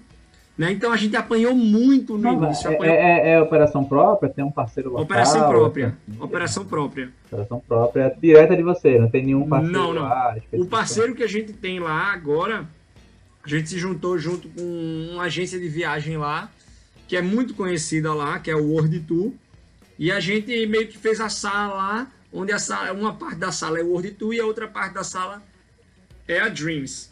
Agora, esse ano de 2020, foi uma lição. A gente pensou, eita, como vai ser? Vamos continuar com o João Pessoa? Não. Decidimos continuar, mas fez umas readequações aí, tudinho. Se fosse Fortaleza, Natal, tudo, é uma cidade que se movimenta mais, que tem mais fluxo, entendeu? Que depende menos de ações locais. Hoje, por exemplo, a gente trabalha muito na internet, né? E a maioria dos movimentos na internet, por exemplo, se eu tivesse a inteligência hoje de marketing que eu tinha em 2017, quando eu abri em João Pessoa, talvez eu não abriria de cara em João Pessoa. Eu vi os vídeos lá da abertura com Renan da Resenha. promocionalzinho com o Renan da Resenha. Pô, massa demais, sou fãzaço dele. Né? Tu se considera um influencer, velho? Rapaz! Eu não tenho muito saco para poder ficar acompanhando e para poder fazer se tem a obrigatoriedade. Eu acho massa, eu faço minhas resenhas e tal, mas o que eu não, eu não gosto muito é obrigação. Eu sei, muita gente fala, tu devia investir mais no teu Instagram. Eu sei que eu poderia ter um retorno massa, sabe, financeiro, mas eu também não queria ficar dependente da ferramenta. É, e essa vez tirasse teu foco no teu negócio. né? Exatamente. Que de fato Não, é não acho que é o né? momento, acho que talvez eu possa explorar mais futuramente e tal, mas assim, tem muita gente que vem falar comigo, pessoas que eu nem conheço, tudo. Mas responda a pergunta, se considera influencer ou não? Rapaz, não sei, não sei dizer. Eu acho que tem muita gente assim, eu recebo muitas mensagens que diz, poxa, eu acho massa teu trabalho e tal, e pá. E eu posto mais na brincadeira, sabe? Sem nenhuma finalidade comercial. Se você levar em consideração o influencer no questão comercial, não me considero. Mas se você levar, Jean, poxa, a forma que tu faz, porque o pessoal que vê meu Instagram vê quando eu posto, que eu não posto todo dia, eu não sou refém disso, né? Mas quando, quando eu posto, eu posto minhas resenhas dentro do trabalho, as coisas, os gritos. Se as pessoas se inspirarem, se se influenciarem com aquilo, eu fico feliz e digo, sim, posso ser um influencer nessa, por, nessa forma. Mas de forma comercial, não. Não posso dizer, por exemplo, Entendi. feito até um Saulo Godoy, que ele tá o tempo todo gerando conhecimento lá, gerando conteúdo, que é muito bacana. É, é parte do modelo de negócio dele. Exatamente. Mas o meu é mais uma descontração. Entendi. De tipo assim, porra, tô, tô brincando aqui, vou compartilhar com as pessoas. Se as pessoas gostarem, massa que se replique. Não é uma ferramenta de captação, dizer Rapaz, assim. né? Tu não encara dessa eu não maneira. encaro. Pode até ser que seja, mas tu não, tu não foca ge- nisso, né? gera cliente, não vou mentir pra ti, gera cliente, gera propostas de, de, de palestra. Por exemplo, fui convidado agora pela Universidade Damas para poder fazer uma palestra, fiz ontem, fui convid... fiz uma palestra através do Instagram também que me chamaram na, no município de Pesqueira, sabe? Fui através do Instagram, me encontraram tudo, mas não é minha ferramenta de captação. Eu penso futuramente até em, em gerar, em, através do meu Instagram, possivelmente cursos na área de vendas, que é a área que eu gosto. Quando me perguntam qual é a minha profissão, eu digo vendedor, que é o que eu sou, tô o tempo todo vendendo. Mas pense fazer isso no futuro, talvez para 2022, não para 2021, porque agora em 2021 eu tô com dois novos projetos aí pela frente. Quais são esses nossos projetos aí? Eu sei que tem a Golvisa, né? Que não sei se é novo ou não. pra- A Golvisa eu, eu, eu criei em 2018. Foi uma situação bem engraçada até. Mas vendi agora em 2020, em outubro. E eu, eu comprei agora um restaurante, né? Delivery. Em, Ah, agora em 2020, em, em final de outubro, início de novembro. Ah, eu vi, é do hambúrguer lá Isso, uma tal. hamburgueria. Ah, porra, agora eu liguei as peças. É uma, é uma, é uma Ghost Kitchen. Veja, é, é uma hamburgueria sustentável, né? Que vende hambúrgueres veganos e vegetarianos. E foi o que eu disse pra ti. A vantagem de morar no Brasil é porque você você tá sempre atrasado. Então você pode trazer coisas do futuro. E essa comida sustentável, né, essa alimentação sustentável já é uma realidade muito forte nos Estados Unidos, é uma realidade muito forte na Europa. E, e eu tive a oportunidade de provar o, o hambúrguer, que é a Glut. Né? Eu, eu provei o hambúrguer da Glut, né, mais ou menos em, nesse ano, no início do ano, meio do ano. E cheguei pro dono do restaurante. No mesmo dia, eu me encantei pela comida porque não era carne. E eu sempre fui um cara muito fã de hambúrguer, de carne. Quando eu comi um hambúrguer, eu disse: Porra, dessa forma eu viraria vegano. Eu viraria vegetariano fácil. Quando eu comi o produto. E foi engraçado porque quando eu, eu comi o hambúrguer, eu disse pra ele no dia seguinte: Tu não quer ter um sócio pra impulsionar isso, não? Perguntei pra ele. Aí, lógico, a gente sempre quer. Eu disse: Vamos conversar né? E eu queria comprar uma parte do restaurante. E a conversa foi para frente, para frente e não aconteceu. Passou três meses, ele meio que, que teve um atrito com outro sócio e tal. E eu liguei para ele e disse: o seguinte, tu tá com um atrito aí, tudinho. Eu compro teu restaurante integral. Vocês dois ganham dinheiro. Vai ser legal para vocês dois. E eu fico com o negócio. E ele fez sério? Eu disse, sério. E aí eu e meus dois sócios da Dreams, a gente comprou a Glut. O restaurante, a hamburgueria. Eu vou dizer que assim, já experimentei alguns hambúrgueres desse Fazenda Futuro, etc. Assim, é legal, mas nenhum me convenceu ainda sobre o tipo de carne, não, velho. Quero experimentar de vocês no ainda, dia velho. que você estiver em Recife, você não vai pagar pelo hambúrguer. Ah, ganhou hambúrguer. Primeira pergunta, faço porra. questão. Faço questão, não tem, não tem erro, Vinícius. Quando eu provei, eu fiquei de cara disse. E eu disse. Não, mas eu quero provar, fiquei "Pô, curioso muito agora. bom. Muito, veja, a ideia é fantástica, mas só a ideia não funciona. Você tem que ter um produto bom. Quando eu comi, Sim, com eu certeza, disse, né? achei a junção da ideia com o produto. Achei a junção da ideia com o produto. E aí, eu comprei o restaurante agora no final de outubro. Porra, e outro negócio nada a ver com a, com a parada de Hugo de você. É né? nada, Um nada. desafio totalmente Não, novo. e o seguinte, Vinícius, é o que eu sempre digo. É, a gente sempre tem que ter alguém, o dono, né? Ou o sentimento de dono tem que estar com a pessoa que gerencia aquele negócio. Com a Golvisa, a história que eu disse pra tu que foi engraçada foi o seguinte: a gente teve um problema lá na Dreams, né? Teve um problema porque a gente tinha o setor de visto, a pessoa que trabalhava na, no setor de visto pediu demissão e disse que ficava mais um dia. A gente ficou a ver navios e eu e meu sócio, na época éramos só dois, né? Eu e Henrique, e Henrique disse: E agora, Jean, o que é que a gente vai fazer?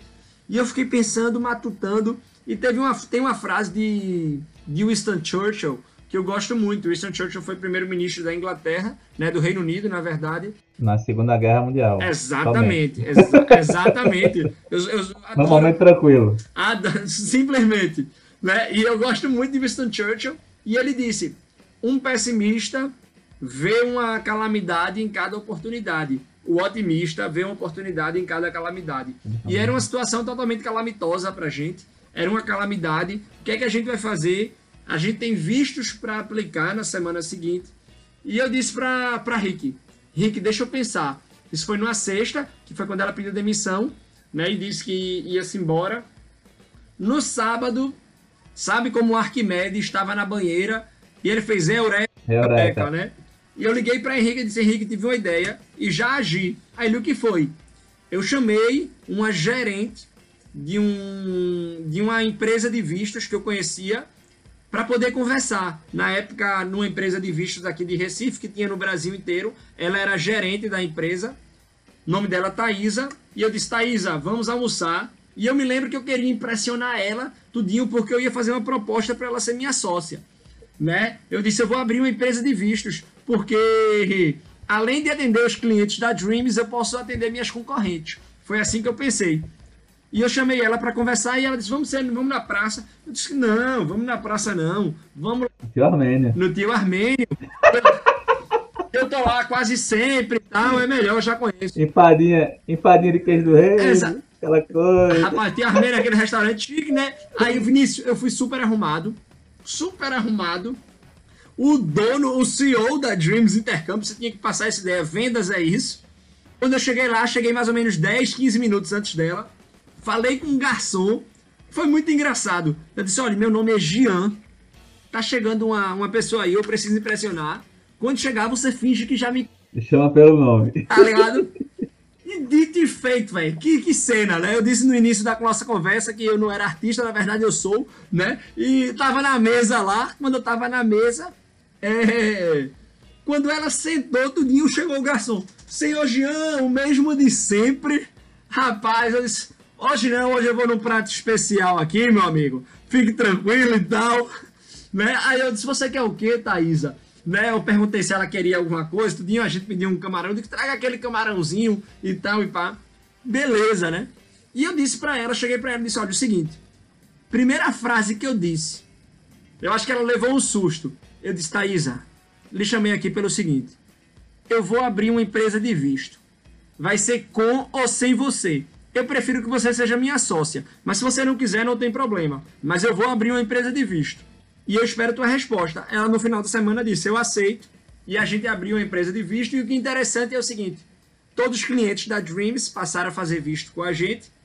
Eu comecei a atender empresas de intercâmbios concorrentes minhas, né? Por quê? Porque era outra empresa com outra pessoa de frente. Então na Golvisa a gente tinha uma. É, eu notei isso. A cara da, da, da, da não era tu, né? De jeito nenhum, né? Era, era. E a mesma coisa na Glute, que é a empresa, a hamburgueria, eu também chamei uma sócia. Chamei uma sócia que é formada em gastronomia, que é formada em nutrição e tem os ideais vegetarianos, veganos também. Aí eu disse, vamos ser minha sócia, ela é a sócia da gente, a gente entrou como sócio investidor, dá todas as dicas para ela no que se diz respeito a empreendedorismo, né, no que se diz respeito à gestão, mas ela que toca a empresa, porque eu penso que o meu negócio é dentro da Dreams. Eu não saio da Dreams até a Dreams poder andar com a própria perna. Né? Quando a Dreams estiver andando com as próprias pernas, que eu conseguir formar diretores, que eu conseguir formar gestores, talvez eu possa me dedicar a outros negócios. Enquanto é isso, eu fico palpitando junto com junto com sócios em outros negócios, né? Então a Glute hoje ela é ela é gerenciada por Ana, Ana Carla, que é a minha sócia nesse projeto, e eu dou todos os bizus para ela, dou todas as dicas para elas. Ela não já começou do zero, como eu comecei na Dreams. A mesma forma da Golvisa, Thaisa não começou do zero. Thaisa comprou a nossa parte agora em 2020, tanto minha como de Henrique. Na Glute, é, a sociedade são três pessoas. Agora em 2020, tivemos um sócio novo na Dreams. Eu tinha outra empresa voltada para a educação superior. A gente juntou com a Dreams e o Eduardo passou a fazer parte da sociedade da Dreams, junto comigo e com o Henrique. E Eduardo também é nosso sócio junto à Glute. Né? E em janeiro, a gente está com um negócio novo também, né? que é onde nossa gerente comercial da Dreams, há seis anos, Vinícius, é nada mais justo e nada mais merecedor. A gente chamou ela agora no final do ano para ser nossa sócia no novo projeto. A gente está abrindo uma agência da aqui em Recife, uma franquia para atender a parte de turismo. A gente está abrindo E quem vai ser a sócia do projeto, quem vai ser a administradora, é a nossa gerente comercial, que trabalhou com a gente já há seis anos na Dreams e saiu da Pô, massa demais. novembro. Massa demais. Na- Nada mais recompensador do que isso, né? Esse modelo de sociedade é um modelo vencedor pra caraca, né? Tipo, a XP tá aí pra, pra provar, né? Eu gosto muito disso, eu gosto muito dessa ideia. E se Deus permitir, vou concluir um primeiro sonho meu, que é ter uma holding com várias empresas aí, podendo mudar, impactar a sociedade de alguma forma, gerando mais empregos. Tá no caminho já, assim.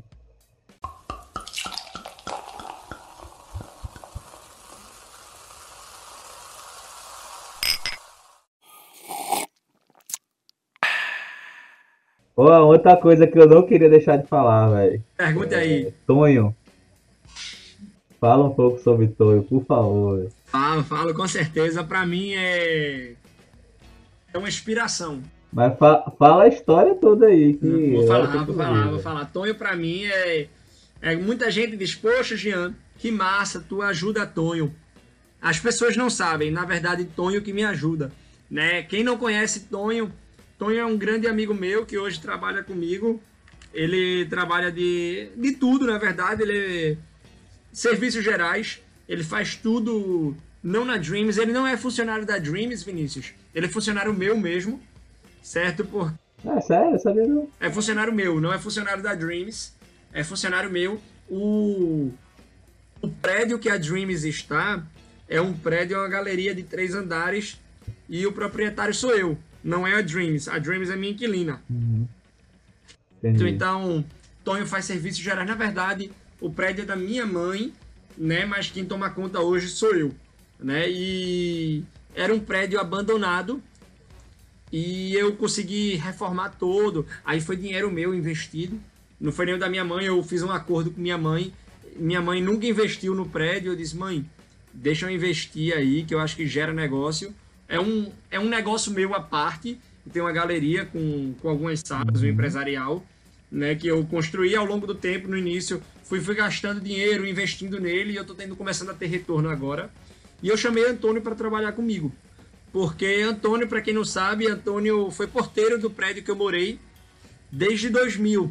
Antônio me viu com 9 anos de idade, né? E a gente criou um vínculo de amizade muito grande. Para você ter ideia, Vinícius, Antônio tem um filho, um filho de 9 anos de idade. O nome do filho dele é exatamente igual ao meu, Giancarlo. Caralho, que massa, brother. Eu não sabia, não. Tem, tem um Foda. filho, Giancarlo, o filho dele, e tem 9 anos de idade. E eu me lembro, há 9 anos atrás, quase 10, ele chegou para minha mãe, fez: Dona Cristina, você se incomoda se eu botar o nome do meu filho, o nome do seu filho? Gian é um menino que eu gosto muito, tudinho, né? E eu queria também botar o nome do meu filho. E ele tem o mesmo nome que eu, Gianzinho. né? Eu chamo ele de Gianzinho, Giancarlo. E ele foi porteiro do meu prédio de 2009 a 2013. E desde o início, né, quando eu, eu tive meu primeiro carro, ele cuidou do meu carro como se fosse dele. E a gente começou a ter essa amizade muito forte. E eu sempre disse para ele, desde 2009, eu falo, Antônio, e Antônio dizia, Jean, a gente ainda vai trabalhar junto. E eu disse, Antônio, a gente ainda vai trabalhar junto. Eu ainda não sei o que a gente vai trabalhar junto, mas um dia nós vamos trabalhar junto. Eu tinha 18 anos de idade, Vinícius. E passou 2009, 2010, 2011 eu fui para Inglaterra, voltei, 2012 trabalhei na Gerdau, abri a Dreams em 2013, mais ou menos, 2012 para 2013. E em 2018 eu já estava mais equilibrado financeiramente, porque muita gente pensa, né? Ah, você abriu empresa, você tá bem. Não, no início é, é uma Ficou rico direto, né? É. É, instantâneo. Tem gente que olha pra mim e pensa que eu tô milionário, né? Comprei um Acho, acho, acho que o cara abriu o CNPJ, acho que caiu um milhão na conta já, né? Automático. E muita gente pergunta, porra, Jean, tu estás bem agora? E eu digo de coração, Vinícius, não, eu tô investindo. Dinheiro eu ainda não tenho, não. Eu tô investindo. O que eu recebo, eu invisto. Porque eu digo, eu tô no momento de ficar caro, não tô no momento de ficar rico. Eu tenho 29 anos, então eu tenho muita coisa para fazer ainda. Eu tô no momento de ficar caro. Tô investindo pra caramba, investindo de verdade. Pra o quê? Pra futuramente ficar rico, se Deus permitir. Não tem, não tem nenhum pecado nisso. Não tem nenhum problema, nenhum. nenhum. Exatamente. Muito pelo contrário. e ainda mais É porque ninguém, ninguém fica rico sozinho, todo mundo fica rico leva alguém junto. Exatamente, e é, e é isso que Você fica rico, você vai comprar camarão, você tá dando dinheiro pro cara do. do tá, tá girando a economia. Camarão. Você, é, você tá virando economia. tá girando a economia. E Antônio, a gente sempre dizia isso. E quando chegou em 2018, Vinícius, liguei para Antônio mais ou menos em maio. Eu disse: Antônio, nosso momento chegou. Ele, como assim, Júnior? Que a gente se chama de Júnior, né? Eu disse: Como assim, Júnior? Eu disse: A gente vai realizar um sonho de, de muito tempo atrás. E a gente começou a trabalhar em junho de 2018. Já se fazem mais de dois anos, são dois anos e meio, basicamente. Né? E, estamos aí. Estamos aí. Júnior, para mim, é uma das pessoas que mais me ensinou. Assim, eu aprendo muito com o Júnior. É só pra explicar, é Tonho, mas ele chama, tu chama ele de Júnior. Chama ele de Júnior. É Tonho, mas a gente chama ele de. Um chama o outro de Júnior. Aqui, Júnior. Pra você ter uma ideia, Vinícius, veja como um rapaz desse é inteligente. Ele ficou viúvo. Há uns anos atrás, morreu uma mulher por negligência médica. Negligência médica. A mulher teve dengue e morreu de dengue, basicamente. Botaram ela na ambulância. Não tinha. Na ambulância não levaram máquina de oxigênio, não levaram nada. No meio do caminho, do interior dele, que ele mora em Aliança, para Recife, ela começou a sentir falta de AIDS. Volta, volta, que a gente não tem nada. E nesse caminho ela morreu. Caralho, que merda. E eu fui uma das pessoas que disse, Antônio, e várias pessoas da família dele disse, Antônio, bota na justiça. Bota na justiça que tu vai ganhar. E ele chegou pra mim, com lágrima no olho, ele fez, Júnior, se eu botar na justiça, vai trazer ela de volta? Aí eu disse, simplesmente nada, fiquei calado. Vai falar o quê, velho? Ele disse, se não vai trazer ela de volta, não importa pra mim. Também é. remoendo uma coisa que não é interessante.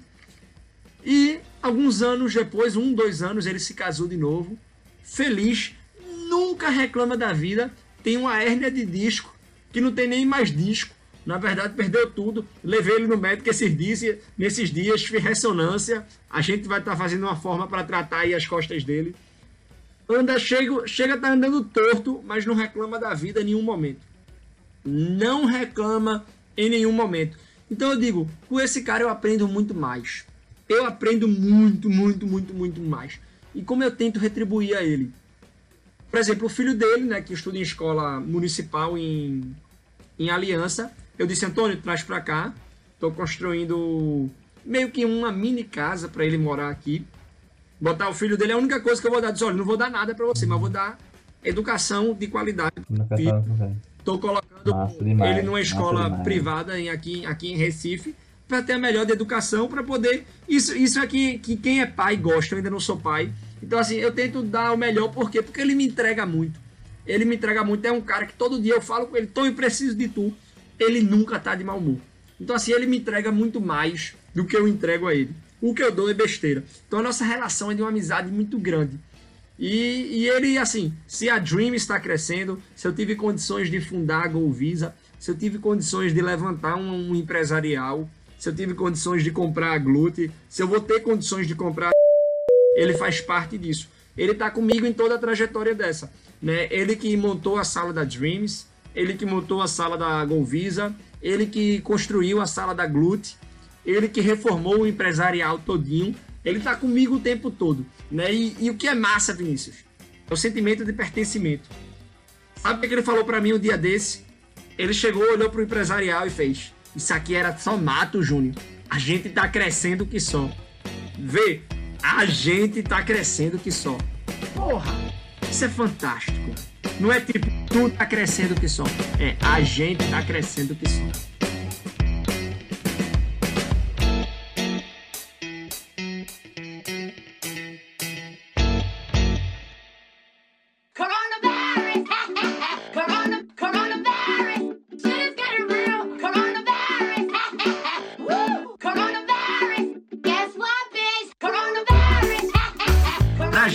Seguinte, foi um susto em março, né? Quando a gente começou. Quando começou, tava lá vendendo tudinho, começou essa questão da, da gripe, né? Do, do, H, do H1N1, não, da, da Covid-19, tudinho como é que vai ser e tal. Em abril, eu confesso pra ti que eu fiquei com bem, bem receio o que vai ser, como vai ser. Pô, eu trabalho com viagem, né? Abril, maio. E eu lembrei, passou um filme de várias coisas que aconteceu na Dreams. Em 2015 a gente teve uma crise muito grande que foi o câmbio aumentar de 2014 de 2,80 em setembro de 2015 já está em 4,24 que chegou 4,15 né? Então assim a gente teve uma crise e disse caramba o que é que eu vou fazer em 2015 a gente arrumou uma solução. E a mesma coisa aconteceu agora em 2020 eu disse o que é que a gente vai fazer? Tudo e a gente disse porra vamos mudar, vamos fazer alguma coisa. E teve uma frase que eu vi no YouTube, que é de Denzel Washington, que ele falou o seguinte: se você quer ter respostas diferentes, você tem que fazer algo diferente. Eu vi ele fazendo isso para uma, falando isso para uma turma de faculdade. E eu parei, pensei, olhei, eu disse, porra, tem que fazer alguma coisa diferente. E durante essa conversa, Vinícius, eu te disse até que aumentou muito durante esse período de pandemia o nosso o nosso público de pessoas que queriam migrar. E o que foi que aconteceu? Né? A gente viu que as viagens de, de turismo todas se encerraram. A gente viu que as pessoas que iam passar curto tempo fazendo intercâmbio também frearam um pouco. Mas as pessoas que iam fazer faculdade lá fora, as pessoas que iam fazer intercâmbio de longa duração, de seis meses, um ano, seja um curso técnico, uma pós-graduação lá fora, isso não diminuiu. As pessoas apenas postergaram. E o que foi que aconteceu? Ao invés de olhar para esse público que ia fazer um mês de intercâmbio, dois meses de intercâmbio, a gente começou a olhar para um público que tinha um projeto de vida. E o que é um projeto de vida? São as pessoas que vão estudar um ano, dois anos, que vão fazer graduação, que vão fazer um curso técnico, que a gente não olhava tanto. Por quê? Porque a maioria do público é o público que vai estudar um mês, Vinícius. E a gente pensou, vamos focar nesse público que vai estudar um ano, que vai fazer uma graduação, que vai fazer um mestrado, que vai fazer uma pós-graduação. E a gente começou a olhar para ele. Público esse que a gente não olhava tanto, certo? E o que foi que aconteceu? A gente começou a vender. E a gente começou a vender para esse público que ia comprar para poder viajar em 2021, em setembro de 2021, que é quando começa o ano letivo, na maioria dos países no hemisfério norte, como Estados Unidos, Canadá, os países da Ah, Europa. Fall semester. Exatamente. E a gente começou a vender para esse público, Vinícius. E o que foi que a gente viu? Que para esse público, a quantidade que precisava se vender para bater a meta era bem menor. Por quê? Porque o valor era bem mais O caro. ticket médio aumentava. né? Muito mais. O ticket médio aumentava bastante. E o que foi que a gente notou? Que dava para fazer mais com menos. E começamos a investir e te digo. O que foi que aconteceu nesse ano de 2020? Quando eu digo, as pessoas não acreditam. Primeira coisa que eu fiz foi o seguinte. Eu não sei se foi meditação, o que foi eu disse. Foi esquecer a crise. Esquece a crise. Primeira coisa que eu fiz foi tirar dos favoritos um site que estava nos meus favoritos, chamado World Matters, que é onde tinha os resultados do dia de, de quantas pessoas morreram em tal país, tudinho. Fechei, deixei de ver notícias e comecei a focar em vendas. Foi entanto que em 2020 eu mudei de escritório, saí de um escritório de 30 metros quadrados para um de 100. Por quê? Porque eu precisei contratar mais quatro pessoas.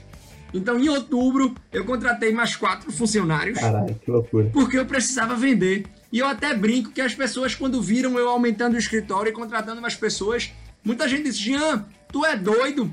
Tu não tá vendo o que tá acontecendo, não? Aí eu disse: o quê? Eleição? Não, pô, o coronavírus. Aí eu disse: ah, me falaram de um tal de vírus. Eu não nem saber de vírus, rapaz. Eu não tava nem aí, eu tinha que vender. Porque é o seguinte, Vinícius, eu aprendi desde novo. Enquanto uns choram, outros vendem lenço. Eu não sei tu, mas eu prefiro vender lenço. Lógico. Melhor do que chorar. Então, assim, eu tive que esquecer um pouco essa crise. Porque enquanto meus concorrentes estão pensando em crise, eu tô querendo vender. Não adianta o cara remoer, né? lógico que o cara tem que levar em consideração, ter os cuidados, etc. Mas o cara ficar pensando, acompanhando, não sei o quê. O cara fica tentando prever um futuro que é totalmente intangível, o cara não sabe o que vai acontecer, né, velho? Veja, eu não sou a Pfizer para fazer vacina. Tá certo? Eu não sou a Sinovac para fazer vacina. Então, para mim, isso é coisas que os outros têm que resolver. Não sou eu, não cabe a mim. Eu tenho que fazer o meu papel. E o que eu notei é o seguinte: que o mar ficou bem menos competitivo, porque a maioria dos meus concorrentes estavam gastando tempo pensando na crise. E eu te digo, um monte de gente dizendo que eu sou doido, porque eu vou abrir uma. f***. Sabe por quê, Vinícius? Porque quando sair a tal da vacina, todo mundo vai querer viajar, velho. E a minha lojinha vai estar lá de turismo. A Dreams não é uma empresa de turismo, é uma empresa de educação internacional. Muita gente fala, ah, tu vai abrir uma. Não vai competir contigo, não. Não, eu não vendo turismo Não e tem nada a ver, né? É, Câmbio. exatamente.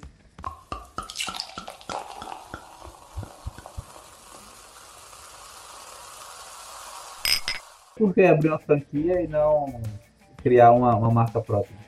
Porque é um ponto de venda. Porque a franquia, eu não vou ter o trabalho. A Dreams, eu tenho um trabalho muito grande. Veja, hoje são quase 15 pessoas na Dreams. Pode ter certeza, metade vendedor e metade para fazer o processo interno de conversar com o fornecedor, de dar o pós-venda. Na eu só preciso de vendedor. Numa franquia, eu vou ter um ponto de venda. Tá entendendo? Tô, tô. Então, assim, e eu quero aprender como é que é com franquia. Tem uma marca consolidada. Tudo isso eu levei em consideração. Então, o que é que eu acredito? Quando sair a vacina, eu não vou ter vendedor suficiente para vender. Tanto pacote de turismo como pacote de intercâmbio. Por Amém. isso que eu contratei quatro pessoas a mais e estou apostando numa empresa de turismo por causa disso. Não, com certeza. Faz sentido, velho. Faz sentido. Então, sinceramente, 2020 pra mim, se você olhar o saldo, foi um ano massa. Contratei mais gente, quatro pessoas, quatro famílias, multiplica por três aí dá 12. Aumentei o escritório, comprei um restaurante, tô abrindo uma franquia, olha, esquecendo a religião de lado, mas tem uma frase bíblica, independente de religião, que é uma frase bíblica, que é o seguinte: que é a briga de Israel, uma briga de Davi e Golias, né? Davi representando o povo de Israel e Golias representando os filisteus. Golias era gigante e Davi bem pequenininho e usava um estilingue. E o seguinte, o povo de Israel, quando viu Golias, né, que era gigante, disse: "Ele é muito grande, não tem como derrubar". Bah. Davi, quando viu Golias, disse: Ele é muito grande, não tem como errar o alvo. Não dá como errar, não tem como errar. Exatamente. Aquele, o cara que ganhou, o brasileiro que ganhou o Puskas, ele falou essa, essa parábola aí. Não, eu acho, eu o, acho. O Wendel, é o Wendel Bezerra? É o brasileiro que ganhou o Puskas de gol mais bonito e tal. Eu lembro, eu lembro aquele gol que ele depois virou jogador oficial de FIFA. Isso, esse cara mesmo, esse cara mesmo. Eu sei quem é, eu sei quem é. Eu só esqueci o nome agora. Mas eu acho essa frase fantástica, porque é o seguinte: nada mais é do que ponto de vista. É como tu enxerga as coisas. Tu estás entendendo? É, lógico, lógico que assim, no geral, 2020 vai ser, na história, você pegar um, num aspecto amplo, 2020 sempre vai ser um ano merda, né? Uma doença, uma pandemia, morreu gente pra caralho. Não, sim. Vai Olha ser um ano bosta, mas se você colocar. Eu também, se eu colocar no meu prisma, foi um ano massa pra mim, em vários aspectos, velho.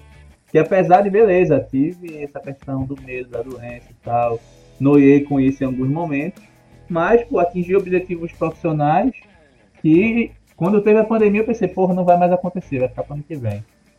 E terminou E aconteceu. acontecendo, tá ligado? E também comecei esse projeto aqui, que talvez se não tivesse a pandemia, não tivesse começado. Total. Tá ligado? Se não tivesse ficado em casa, passei 40 dias em casa de férias. Eu ia viajar, não viajei e tal, tive que passar 40 dias no total em casa, sem, sem estar trabalhando, sem nada. Nasceu isso aqui. Então, pô, já foi uma parada positiva. Terminei morando com minha noiva, a gente tá tentando morar junto já tem um tempo e tal, mas tem circunstâncias que não deixam e tal. Na doideira, ela, ela ia pra Fortaleza, aí quando ela ia pra Fortaleza, tinha arrumado emprego lá, o caralho tudo eu descobri que eu vinha pro Rio. E aí não deu certo. Aí agora na pandemia, A gente morou quatro meses juntos, lá, no- lá em Minas, na casa da família dela, tá ligado? E fazia o tempão que a gente Arretado. passava uma experiência dessa. Então, passei dois meses na casa da minha mãe, que era um negócio que eu não fazia há anos também, passar todo tempo com minha mãe, com minha família e tal. Então, porra, assim, você tem que, no final das contas, olhar pelo prisma positivo da parada, né? Você fica pensando, ah, Mas esse, esse é o ponto, Vinícius. É olhar o ponto positivo. Me dê licença aí para contar dois minutinhos de história. Eu sempre gosto de história. E essa história eu acho massa, que é o seguinte, eu vou tentar resumir para ser o mais objetivo possível. É o seguinte, estavam para abrir uma fábrica no interior de Minas Gerais, né? E, e o dono de uma fábrica ele botou dois vendedores para ir na cidade X para poder ver se era possível abrir uma fábrica de sandálias lá. O primeiro vendedor foi, olhou o cenário nessa cidade X, chegou pro dono da fábrica e disse: Meu amigo, se eu fosse você, eu não abriria a fábrica. Lá todo mundo está descalço, ninguém usa sandália. Nem tente vender que não vai dar certo. O outro vendedor chegou, olhou para todo mundo, tava eufórico. dá pra vender sandália que só porra. Vão abrir a fábrica amanhã. Lá ninguém usa sandália. São todos habitantes que a gente tem oportunidade de vender. Vê, o cenário é o mesmo. Mas, mas o que acontece na maioria das vezes é que a maioria das vezes as pessoas colocam culpa no ambiente. Eu tento colocar isso pra todo mundo. Aí o pessoal fala, Jean, mas é porque você só, só quer ver o lado bom das coisas. Eu disse, se não existir só o lado bom, tente ver o lado bom. Porque tudo existe o lado bom. Volto a repetir a frase de Winston Churchill. O otimista, ele vê a oportunidade em cada calamidade. Você tem que enxergar a coisa bacana onde na maioria não existe. Empreender nada mais é do que tirar de onde não tem para colocar onde não existe. Isso é empreender. Tu estás entendendo? É você fazer o que a maioria das pessoas não veem, mas você não precisa ser um gênio. Você simplesmente precisa tentar enxergar um outro lado. Tu tá entendendo? É como as pessoas enxergam. Tem um livro que eu indico muito, que é A Boa Sorte. Vinícius, se tu não leu, lê esse livro. Maravilhoso, maravilhoso, maravilhoso. E ele diz exatamente: esse vídeo, esse livro mudou o meu mindset. Mudou meu mindset. Porque é exatamente isso. Ele bota duas pessoas nas mesmas circunstâncias, mas duas pessoas es- enxergam duas coisas diferentes. E, e repito, não precisa ser gênio. Não precisa ser gênio. Não, de jeito nenhum. Eu lembrei agora falando dessa história do contor da sandália, eu lembrei do livro que eu li agora na pandemia, inclusive. Foi aquele Comece pelo Porquê, Simon Sinek. Aí ele fala da história Adoro da. Simon Sinek, mas não, não li esse livro, vou até procurar. que ele fala da da Southwest Airlines, que é uma companhia aérea, Sei. que ela começou e que tipo o setor aéreo era considerado ruim porque tinha várias companhias para poucas pessoas que voavam, sei lá, 20% dos americanos voavam. Aí o cara falou: "Não, eu vou criar uma companhia para baixo custo, com serviço bom, eliminando as coisas desnecessárias para focar nos 80% que, que não, não vou. Meu, concor- meu concorrente não é. Meu concorrente não é o. Não são as outras companhias. Meu concorrente é, o trem, é o carro, é o. Todos os outros meios de transporte. Então, uma parada é simples desse, não é nenhuma ideia genial, absurda do outro mundo, né? velho? Total. Eu posso estar errado, mas a Southwest, eu acho que é daquele. É o mesmo dono da Azul, né? O David. É, não sei, não sei dizer. Eu acredito que sim. E, é, e eu, e eu acho isso massa, velho. Eu acho isso top. Eu tava vendo um dia desse alguma entrevista, acho que foi até no Flow podcast, não lembro quem foi. Falando da Globo, que tipo, a Globo sempre teve duas coisas. Ela não sempre se considerou monopolista, assim, não desprezava a concorrência. E mais ainda, além de desprezar a concorrência das congêneres, ela desprezou 100% a concorrência do das coisas que foram chegando, né? De internet, Netflix, etc. E sempre dizendo, não, isso aí não vai dar dinheiro nunca, isso aí não vai dar dinheiro nunca, isso aí não vai dar dinheiro nunca. E aí tá aí hoje a Globo se reinventando, fazendo parceria com a Disney Plus, com o Google Play, tá ligado? Exato, exato. Você vê, uma hora a pessoa vai se render, né, velho? Porque não tem como, né? não tem como fechar os olhos pra, pra Tem, realidade. tem que criar algo novo, tem que criar algo novo sempre.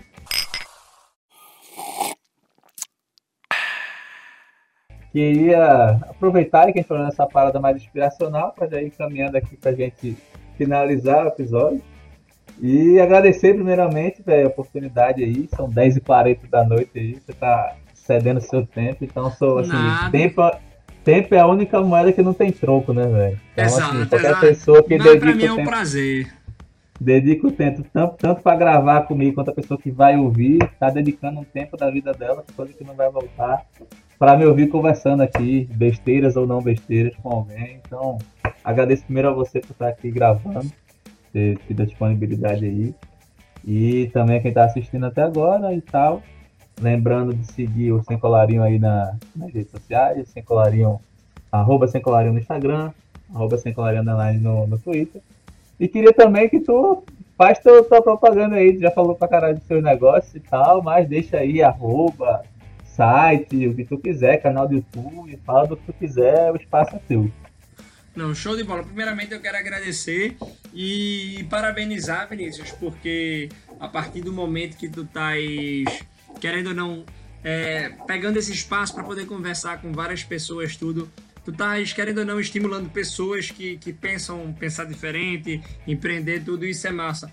Eu, eu acredito muito nessa, nessa ideia de fomentar o empreendedorismo. Acredito de verdade, por isso que quando tu me chamaste, eu nem hesitei, eu disse, Vinícius, tô apertado pra caramba, mas vamos dar um tempo aqui, porque eu faço questão, pra mim não é, não é, como eu posso dizer, sacrificante tá aqui, não, pelo contrário, pra mim é prazeroso. Eu tento espalhar, como eu te falei desde o início da conversa, a minha principal missão é tentar fazer algo diferente na sociedade, é deixar algum legado. E eu acredito muito que através do, do empreendedorismo, não só de, de empresas, mas de ideias, a gente vai conseguir, conseguir mudar gerações, conseguir mudar a sociedade. E é através disso que eu quero deixar o meu legado na sociedade. Então, parabenizar essa forma que tu tens de fomentar, de estimular o empreendedorismo, de estimu- estimular ideias novas.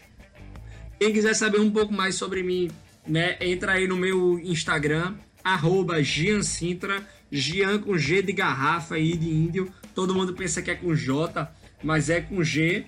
É Jean, né? Jean. É, todo Cara, mundo também nunca tinha nem pensado nisso. Jean, tipo, J-E-A-N. né? Todo mundo fala JE, mas é G-I-A-N, Sintra com C, né? É só colocar lá. E tem a Dreams Intercâmbios, que é a principal empresa aí, a empresa que mora no, no meu coração, que, que foi, foi graças a Dreams, é o que eu falo a todo mundo, né? Vou abrindo novos negócios, vou, mas foi a Dreams que me deu sustentação e condições, tanto emocionais como financeiras, de, de ter outros novos negócios, né? Porque foi com a Dreams que eu comecei quando tinha 21 anos, que eu abri a Golvisa depois, tô abri, abri a Glute, tô pretendendo abrir uma franquia aqui, como eu falei anteriormente. Tudo isso com dinheiro e com, com, e com expertise conquistada nesse tempo da Dreams. Então segue aí Dreams de sonhos em inglês e intercâmbios no plural. É, você que tá pensando aí em fazer intercâmbio, não pense, faça. É, não fiz pela Dreams, não precisei, fiz pela Ciência sem fronteira. Dilma, Dilma's Card, Exatamente. Mas foi bom. fiz pela CAP, dei essa sorte aí de estar no lugar certo na hora certa. Mas vale, façam que vale a pena, a experiência muito legal. E se for fazer, vai aí com o Jean, que já deu pra ver pela conversa que vale a pena, com certeza você vai ser bem atendido pra caralho. Isso! E vai, e vai dar tudo certo. E outra coisa que eu queria falar, que tu falou aí, eu lembrei agora. é, tu falou que ah, citou a Dreams porque é tua empresa principal e tal. Não sei se tu conhece Davi Marques, que é cantor. É, Talvez ele tenha sido do motivo mais ou menos na mesma época que tu.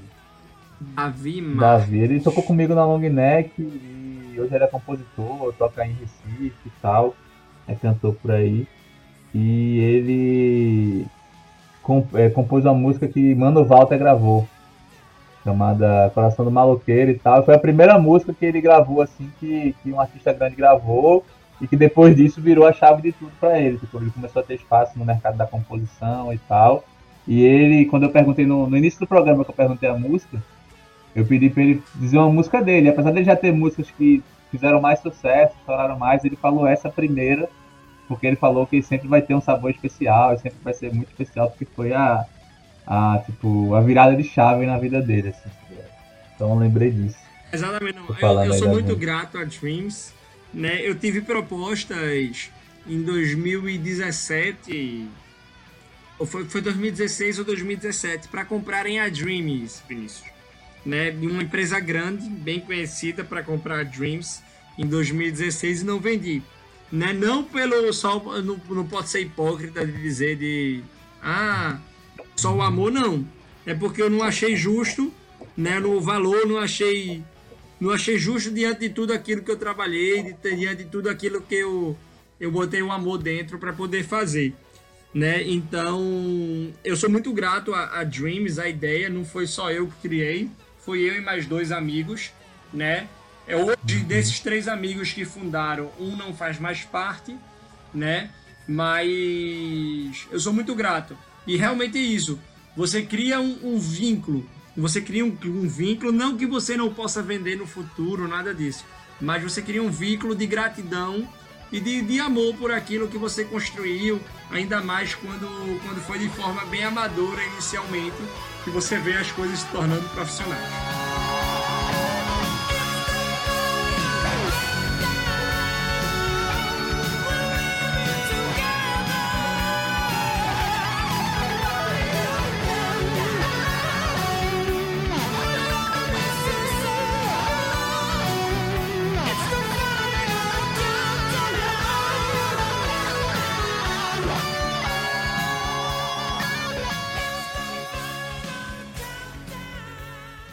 Outra coisa, que eu- última coisa que eu queria perguntar que eu esqueci no meio do negócio. Como é que é a saída de um funcionário na Dreams? Porque Eu vejo que tipo, o ambiente de trabalho que vocês criam é meio massa, assim, tal, parada, tipo, bem massa mesmo. Como é que é quando alguém vai embora? Rapaz, Alguém pede pra ir embora? a gente vivenciou isso agora, Vinícius. Como eu te disse, né, a nossa gerente de seis anos tá, tá virando sócia da gente no novo projeto, mas, mas é, foi um chororô danado, porque a gente tem uma família lá dentro, né? Assim, tem-se um. Lógico, tem, a gente sabe que é trabalho, tudo, mas a gente cria um relacionamento muito legal. O clima da gente. Muita gente perguntou, Jean, qual é a tua expectativa dentro da Dreams? E eu dizia, eu quero ser que nem a Magazine Luiza. Pessoal, por quê? Eu disse, porque a Magazine Luiza foi muito tempo uma das melhores empresas para se trabalhar. E eu, e eu almejo isso. Né? A gente sempre tenta deixar um clima organizacional muito legal. Somos feitos por jovens. O mais velho dentro da Dreams tem 33 anos, que é o meu sócio. Né? Temos gente de, de 19, temos gente. Tem três não é nada, né, velho? Exatamente. Eu já falei, né? Os 30 são os novos 20. Gravem isso aí. é verdade. Exatamente. E assim, é, é um clima. Tipo, sempre tem gente chorando e tal. É diferente. A gente se vê mais como uma família do que como um, um lugar burocrático, essas coisas. É, é difícil, mas temos que se adaptar. É o ciclo, é o ciclo da vida, é o ciclo empresarial. Não, show de bola, mano. E aí, você que ficou até aqui, mais ainda do que quem só ouviu até algum momento, você que ficou até o final é sempre mais especial. Agradeço você que está aqui até agora. Valeu, Jean, novamente pelo, pela moral aí, pela atenção. E valeu,